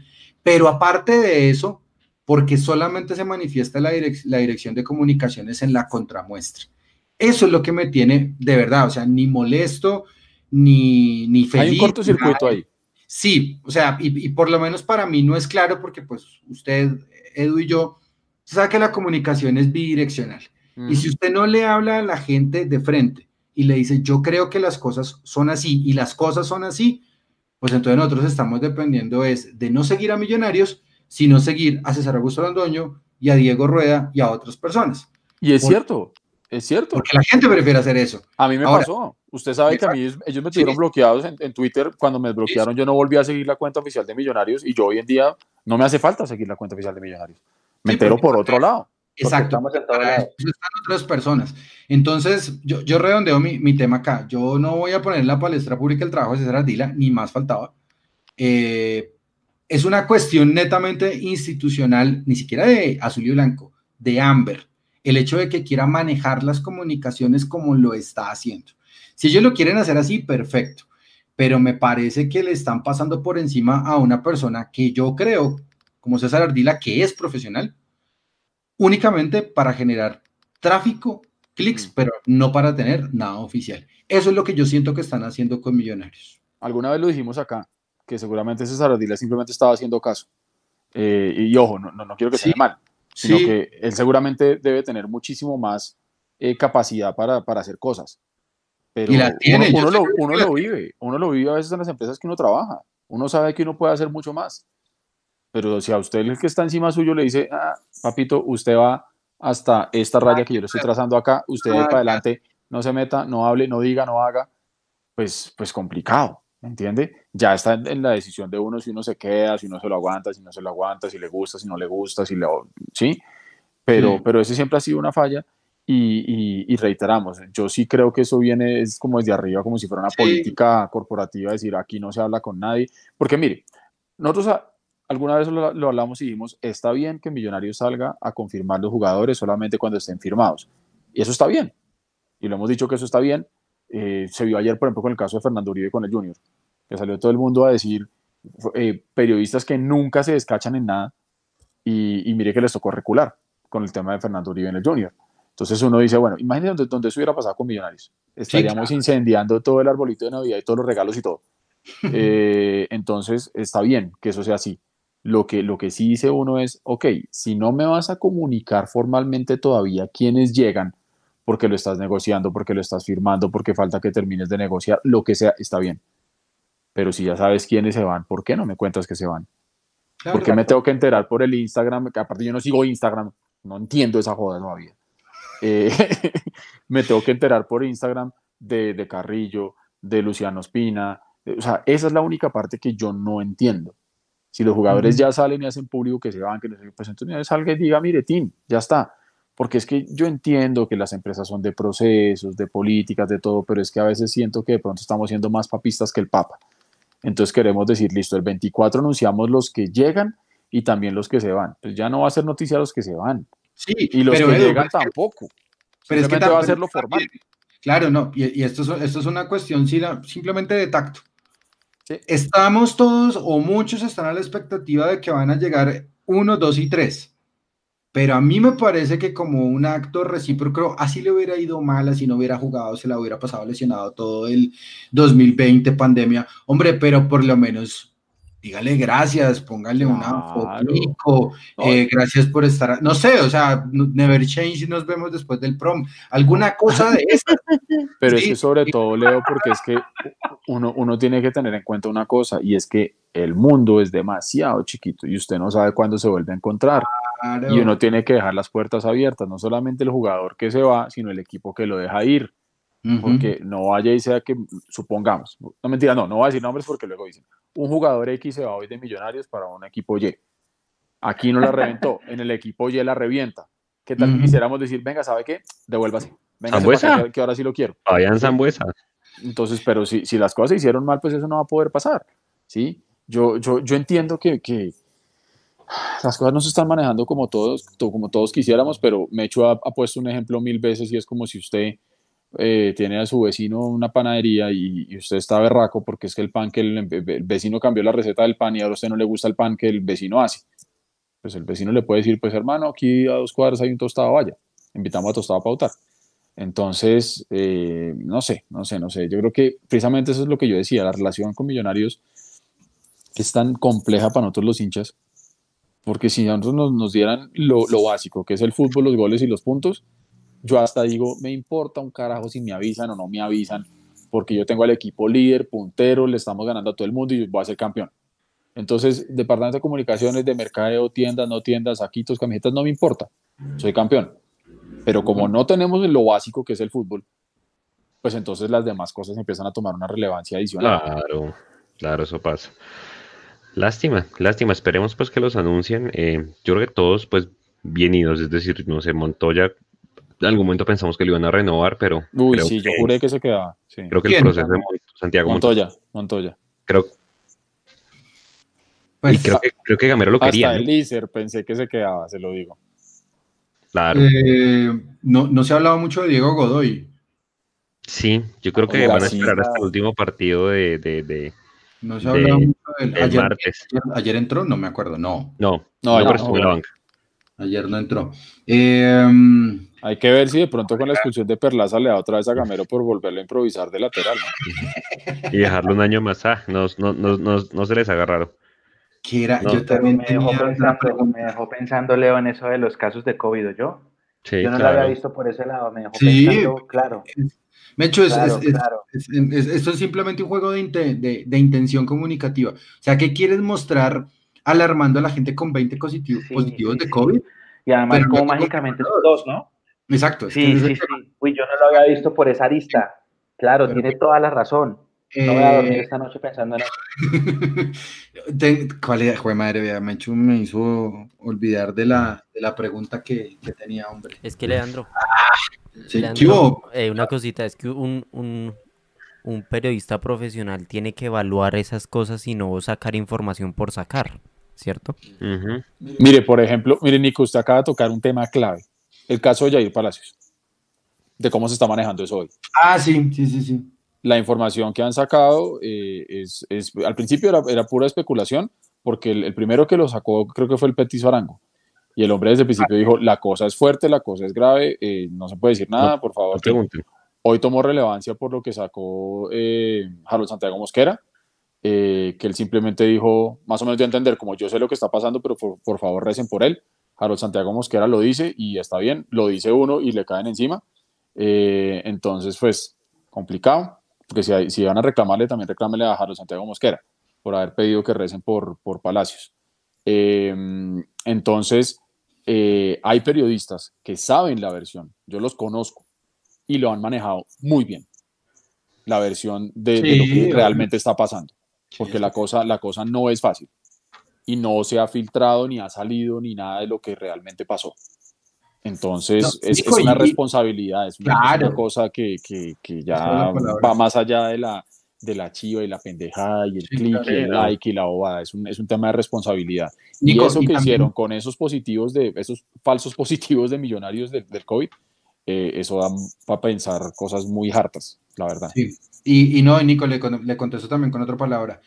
Eh, la, la, la, profesionalidad, si se puede decir, del periodista ya no está supeditada a la tarjeta profesional, sino a para mí una sola palabra, ética.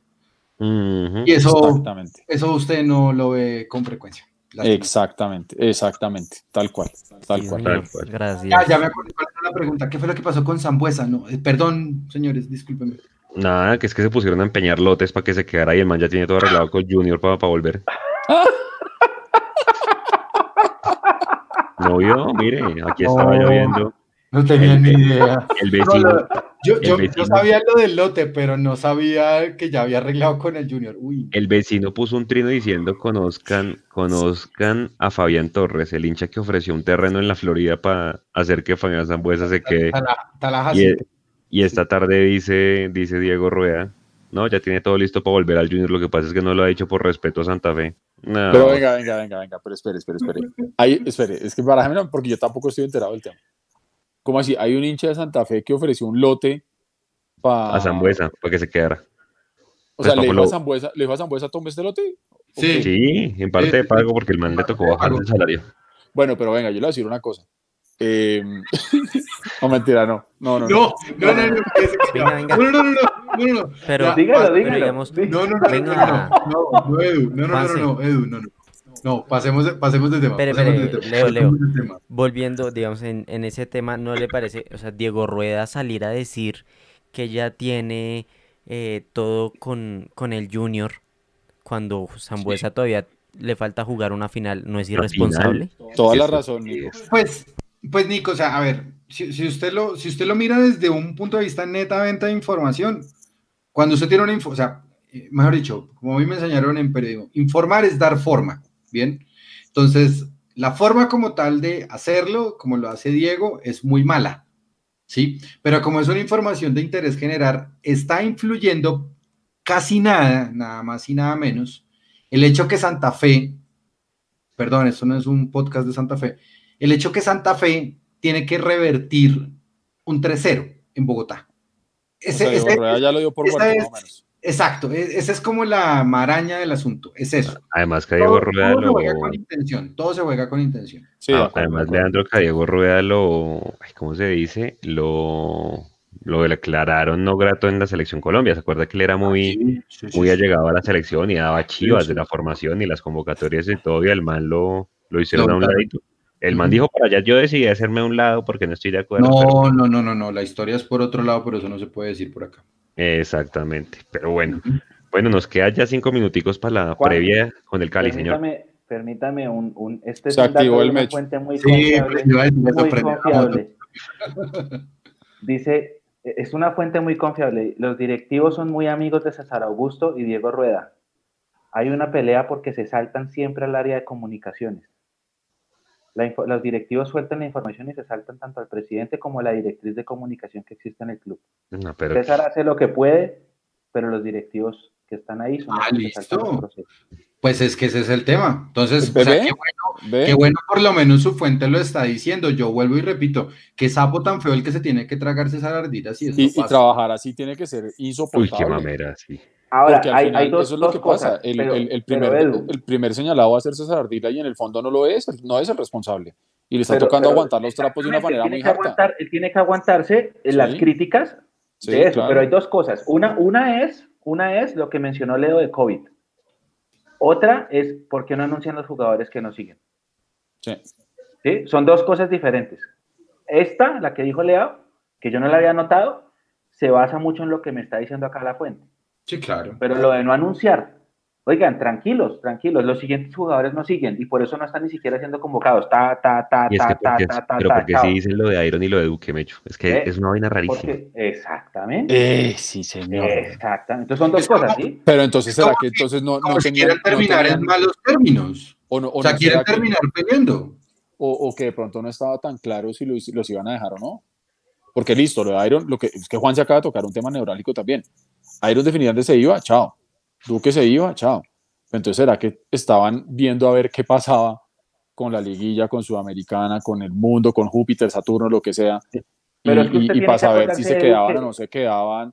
eh, Tres días antes de que se iba Duque y tres días antes de que se fuera Iron, lesión muscular. Administrativa. Eso también la, está les- mal. la lesión administrativa que dijimos acá nosotros. Exactamente, exactamente, sí.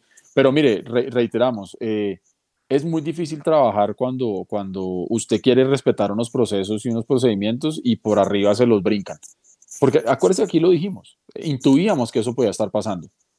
Eh, hombre, que, que, que harto y, y, y de colega de comunicador a comunicador, pues miércoles, que, que Sí, jartera, no. Solidaridad, la verdad, porque eso es horrible. Sí, sí, sí. Oiga, que no, que manda a Y, César. y, hombre, y que, y, que, y, que, y que todo bien, César, nosotros somos gente chévere, viejo, o sea, estamos aquí para ayudarnos entre todos. Dice, dice César Sáenz que le regalaron un lote, que le regal, el lote que le regalaron a Sambuesa queda al lado del centro comercial Santa Fe. ya, gracias, no, ya no jodo más. Oiga, oiga, dos, dos cosas ahí para el martes. Lateral izquierdo a quien ponen, la misma formación. ¿Y será que a Chicho sí le alcanza? Pues entiendo que se supone que si salió positivo el sábado, que creo que hicieron las pruebas, son 10 días hasta que los síntomas desaparezcan, ya le alcanzaría, ¿no? Porque no sé si tirarle esa responsabilidad de ganarle al Cali en Palmaseca a Abadía. Muy bravo. No, está bien. Ojo porque, ojo porque el Cali viene de vacaciones, ¿no? Sí, No sabemos Mm. con cuántas unidades de entrenamiento viene. eso es lo que- sí, Señor, señor. Qué pena los interrumpo, pero un segundito, que si me están escuchando. Acaba de enviar una foto mi, eh, en el grupo y informan. La familia del jugador Jair Ulises Palacios Silva informa que, gracias a Dios, Ah, sí, un- Jair goza de buena comunicado. salud, está fuera de peligro y ha venido evolucionando de buena manera. Agradecemos no realizar especulaciones sobre su estado de salud, ya que, como lo mencionamos anteriormente, él se encuentra fuera de peligro. Muchas gracias por sus muestras de cariño y solidaridad. Cordialmente, familia, esposa e hijas. Pero es que la ética, es que Sí, la ética rato Ahí se está. perdió. e- Es ese que- comunicado salió hace como tres horitas. Sí, Ya, no, ya. salió hace como tres horitas. sí. Ya cuando se murió es que Siciliano. gente- el, morbo de la gente es una cosa muy No. importante, ¿no? Empiezan, Oye, ¿tú sabes qué le pasó a Palacios? Oiga, Sí. Mecho, ¿usted sabe qué le pasó a Palacios? Eh, Ah, tranquilos. ¿Usted sabe quiénes son los que tienen COVID? Oiga, ¿usted sabe que...? No, ese, ese, ese- ese morbo también. No, y, sa- y mire, y otra cosa, y otra cosa. A uno le pueden preguntar, pero pues uno no está en la obligación de responder. exactamente. yo, por lo menos, yo por lo menos. para ir a, a, comunicar, uy, es que los de COVID son. Exacto, exactamente. ¿qué, pasa? Listo, hay siete con COVID y. A uno, uno, yo, por ejemplo, también, yo voy y pregunto y me responden. Y ya después yo soy el que decide si cuenta o no cuenta. Yo sabía lo de Montoya y lo de Chichorango. ¿Yo qué gano contando eso? Yo no estoy aquí ni para ganar likes ni decir, ay, es que tú, yo tengo la chiva. ¿Qué? Va a quedar como, venga, hermano, que, salía en falso. ¿Sí? Entonces, sí, sí, eso, eso. No, es que.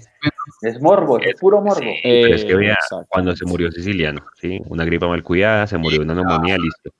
Y entra este señor César Augusto Londoño a decir que fue de COVID. O sea, mm, es que hermano, eso es jugar con, primero con la familia del jugador, con, con la ética, con un, un, ser humano que ya no está, o sea, son, son muchas cosas.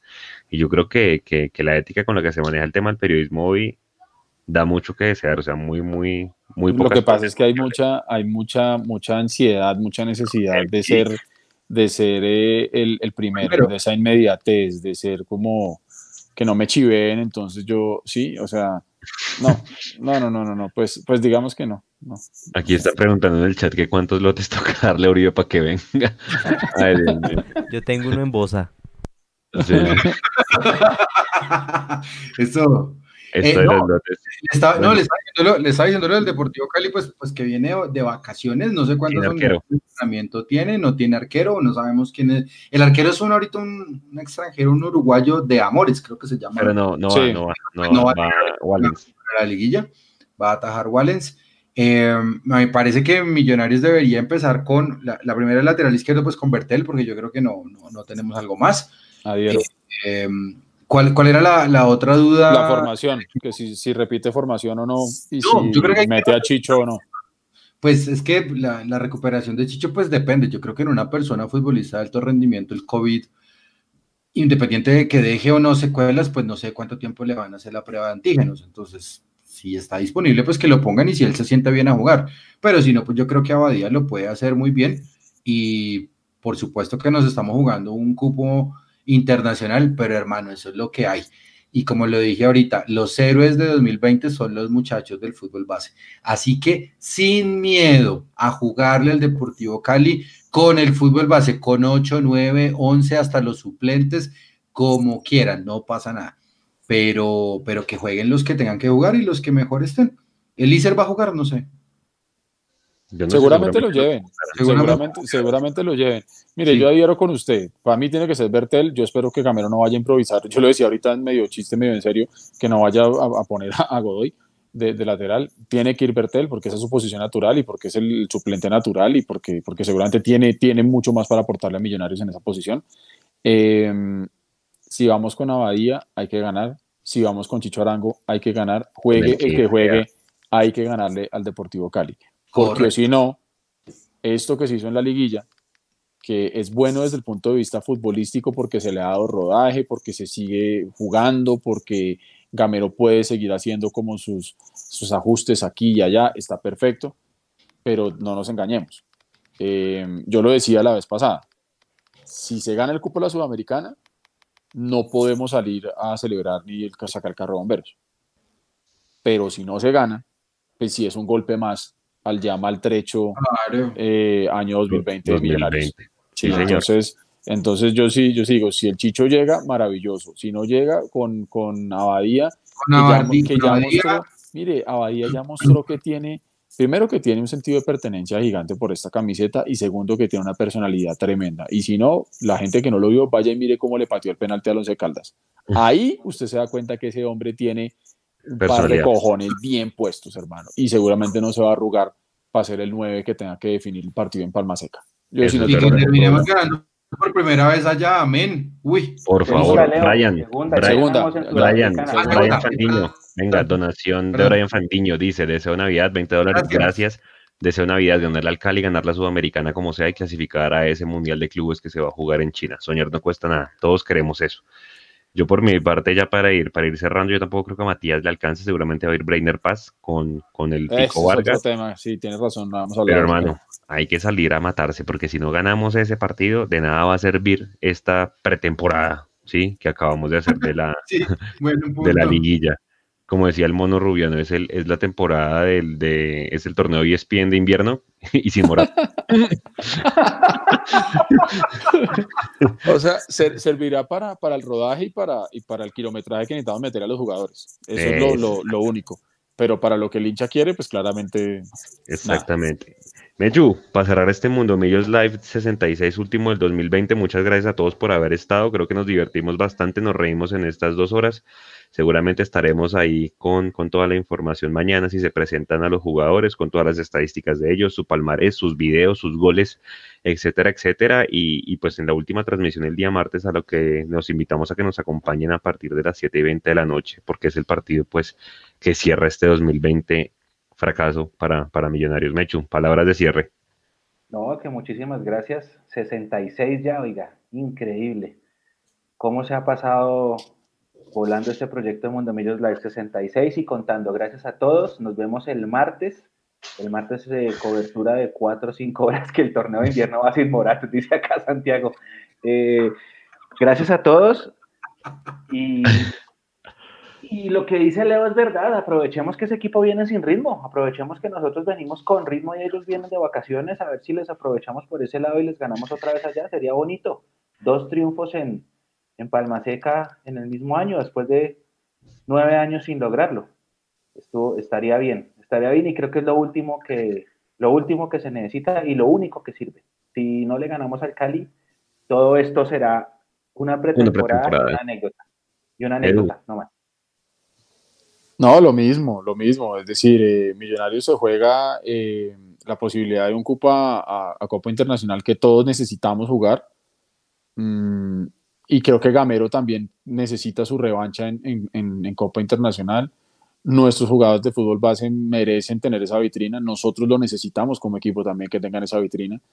Eh, es muy diferente salir a jugar un partido contra Jaguares que salir a jugar un partido en Buenos Aires o un partido en Santiago eso forma también y eso hace parte de ese desarrollo profesional que nosotros necesitamos que tengan nuestros muchachos del fútbol base, em, porque jugando en la liga colombiana pues va a ser muy complicado poder salir a, a, hacer un buen negocio con ellos desde el punto de vista primero formativo y segundo pues ya de negocio. Entonces pues ojalá, ojalá se logre. Y hace 60 programas, si la memoria no me falla, fue en el programa, el programa número 6, cuando nosotros tuvimos a Van Emerac, y cuando se puso el nombre de Alberto Gamero. Eh, han pasado 60 programas desde eso, mucha agua ha pasado debajo del puente, eh, mucho bicho y mucho virus y mucho COVID y muchas vainas. Y muchos invitados. Eh, exactamente, pero afortunadamente podemos decir que se cierra el año con altas, con bajas, pero, pero aquí estamos firmes y como siempre lo dijimos y con un video muy lindo que hicimos desde Mundo Millos también, nunca nos fuimos y nunca nos vamos a ir. Eh, porque siempre vamos a estar, desde que exista este escudo, estos colores y esta camiseta para defender, aquí estaremos nosotros acompañando a todo el mundo. Que no vamos a estar de acuerdo muchas veces, de acuerdo. Que a veces vamos a decir cosas que no les gustan, de acuerdo. Que a veces parecemos idiotas, también. Pero lo hacemos con todo el cariño del mundo por y para ustedes y, también como, como último mensaje, lo que dije al principio, cuídense mucho, por favor, mañana en la noche, cuídense mucho en la noche del 31. Eh, no le den ventaja al, al, al, virus este y que no los cogen fuera de lugar. Un abrazo para todos.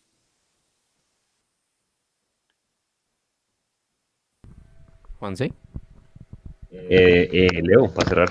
Ah, eh, no, yo creo que lo, más bonito por lo menos de este 2020 fue, pasó de todo. Primero nos vimos en el estadio, transmitimos en el estadio, vimos cosas en vivo, vimos partidos en vivo, estuvimos juntos, la cabina acá con Nedu, Nico, Hugo, La Coneja, Juanse, Mechu, eh, todos haciendo como tal un, trabajo no solo mancomunado.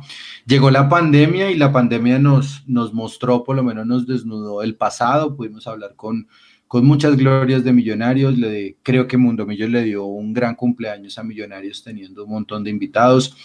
Eh, tuvimos a, Fernando eh, y hacía muchísimos jugadores, exjugadores eh, nos faltó de pronto hablar con técnicos, eso sí es materia pendiente, eh, pero, pero bueno, seguramente pues en 2021 los vamos a tener.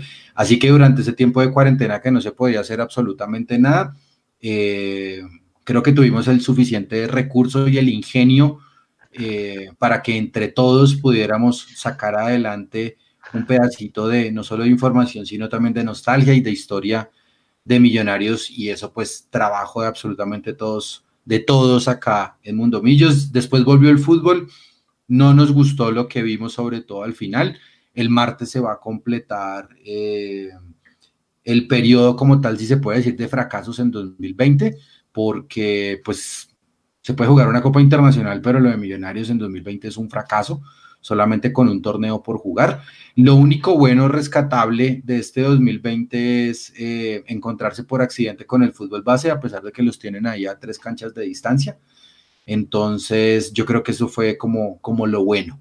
Y jugar bien o jugar regular, yo creo que al hincha Millonarios eso ya no le importa.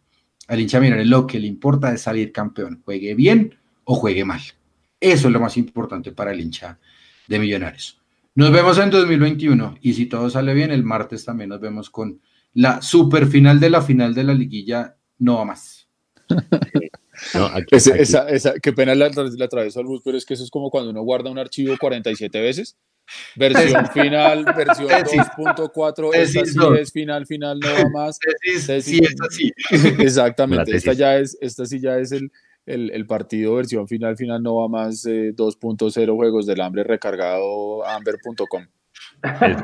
Esta, es, sí, yo sé. No, eh, Mauricio, me dio una pregunta que yo quiero decir de Llaneros, es que Javier Hernández, no sé si ustedes vieron, denunció que le ofrecieron plata a Luis Magdalena para que se dejara ganar de Llaneros como 120 millones de pesos en la final de la B. Ah. Dios mío, eso es un tema bien interesante para escarbar. Normal. el señor Gaena haya metido. Inocentes. Ah, sí, el especial de inocentes que Nico hace, pero te toca buscar el material para hacerlo el lunes, el lunes 28. Lo que pasa es que este año está más complejo, porque como no tuvimos tanto, tanta cápsula, tanta cosa, Por ahí unos papelones, por ahí hay algunos papelones. Podemos mirar a ver qué podemos sacar para que la gente disfrute. Cuando el viejo Willy, cuando el viejo Willy se quedó dormido en el cumpleaños. Sí, sí, sí, sí, sí, sí, sí, sí. No, eso, hay que buscar, hay que buscar juicios en material y seguramente ahí, ahí, ahí, sacaremos algún clip. Señor. Nico ya tiene compilado todo ese material. Por ahí más o, menos tenemos el, compilado. Y los invitamos a que vean el especial de Inocentes del año pasado para que, para que vayan entendiendo cómo es la cuestión. Vayan, vayan y lo buscan y se ríen un ratico. Bueno, oiga, no, pues nada, a toda la gente, muchas gracias por, por, por estar con nosotros por estos 66 programas. De verdad que tratamos de ser una compañía para ustedes, por lo menos una vez a la semana, llevándoles especiales, llevándoles ídolos de épocas pasadas que muchos seguramente no conocían, contando muchas historias que no sabíamos por acá, como el del equipo del Pecoso que nos contó el Gato Pérez, el Gaby Fernández. Tuvimos a Ricardo Siciliano, eh, que en paz descanse nos dio su última entrevista en vida acá en este medio. Fernando Uribe, Mayer Candelo, El Pocillo Díaz, La Gambeta Estrada, una cantidad de jugadores que nos contaron bastantes historias y bastantes. Ramírez Gacha estuvo también. Ramírez Gacha, Juan Carlos Jaramillo. Eh, y pues como cuatro veces estuvo. Como cuatro veces acá que nos contó sus, sus anécdotas en la Tebaida. Eh, no, y vea que todas esas, esas historias de verdad bastante interesantes. El cumpleaños de Millonarios tuvimos un doble programa. Eh, lo celebramos con grandes jugadores. Chitiva estuvo muy feliz de haber pasado por acá. Toda esa cantidad de jugadores, pues queríamos llevárselos a ustedes para que les contaran de viva voz cómo se manejaba el Millonarios en esas, en esas épocas. Eh, a todos muchas gracias por estar ahí. Nos vemos el otro año, pero es que el otro año es en menos de, tres semanas. Entonces los esperamos el martes, ¿no? Seguramente nos estaremos escuchando, por lo menos, no sé si viendo, pero por lo menos escuchando con la voz de el gran también eh, en esa narración, esperando que estemos el martes a las nueve de la noche, esperando, ah, explicando cómo hacer el sorteo de la Sudamericana y, y, bueno, es un premio de consolación para este 2020 de tanto, de tanto fracaso. A todos muy buenas noches, cuídense desde ya, una feliz Navidad de parte de todo el equipo Mundo Millos, mañana pendientes de las redes si algo se anuncia. Y nada, pásenla bien, cuídense mucho, no, muchas reuniones familiares. Eh, ya saben que el COVID todavía está latente y fueron creo que 14 mil casos en Colombia, el día, el día con más casos en el país. En, en toda la pandemia en toda la pandemia, en los 290 y pico de días que llevamos acá. Cuídense mucho, muchas gracias. Sigan a Millonarios, buena onda y nos vemos entonces el martes. Chao, gracias. martes, feliz Navidad. Feliz Navidad, chao.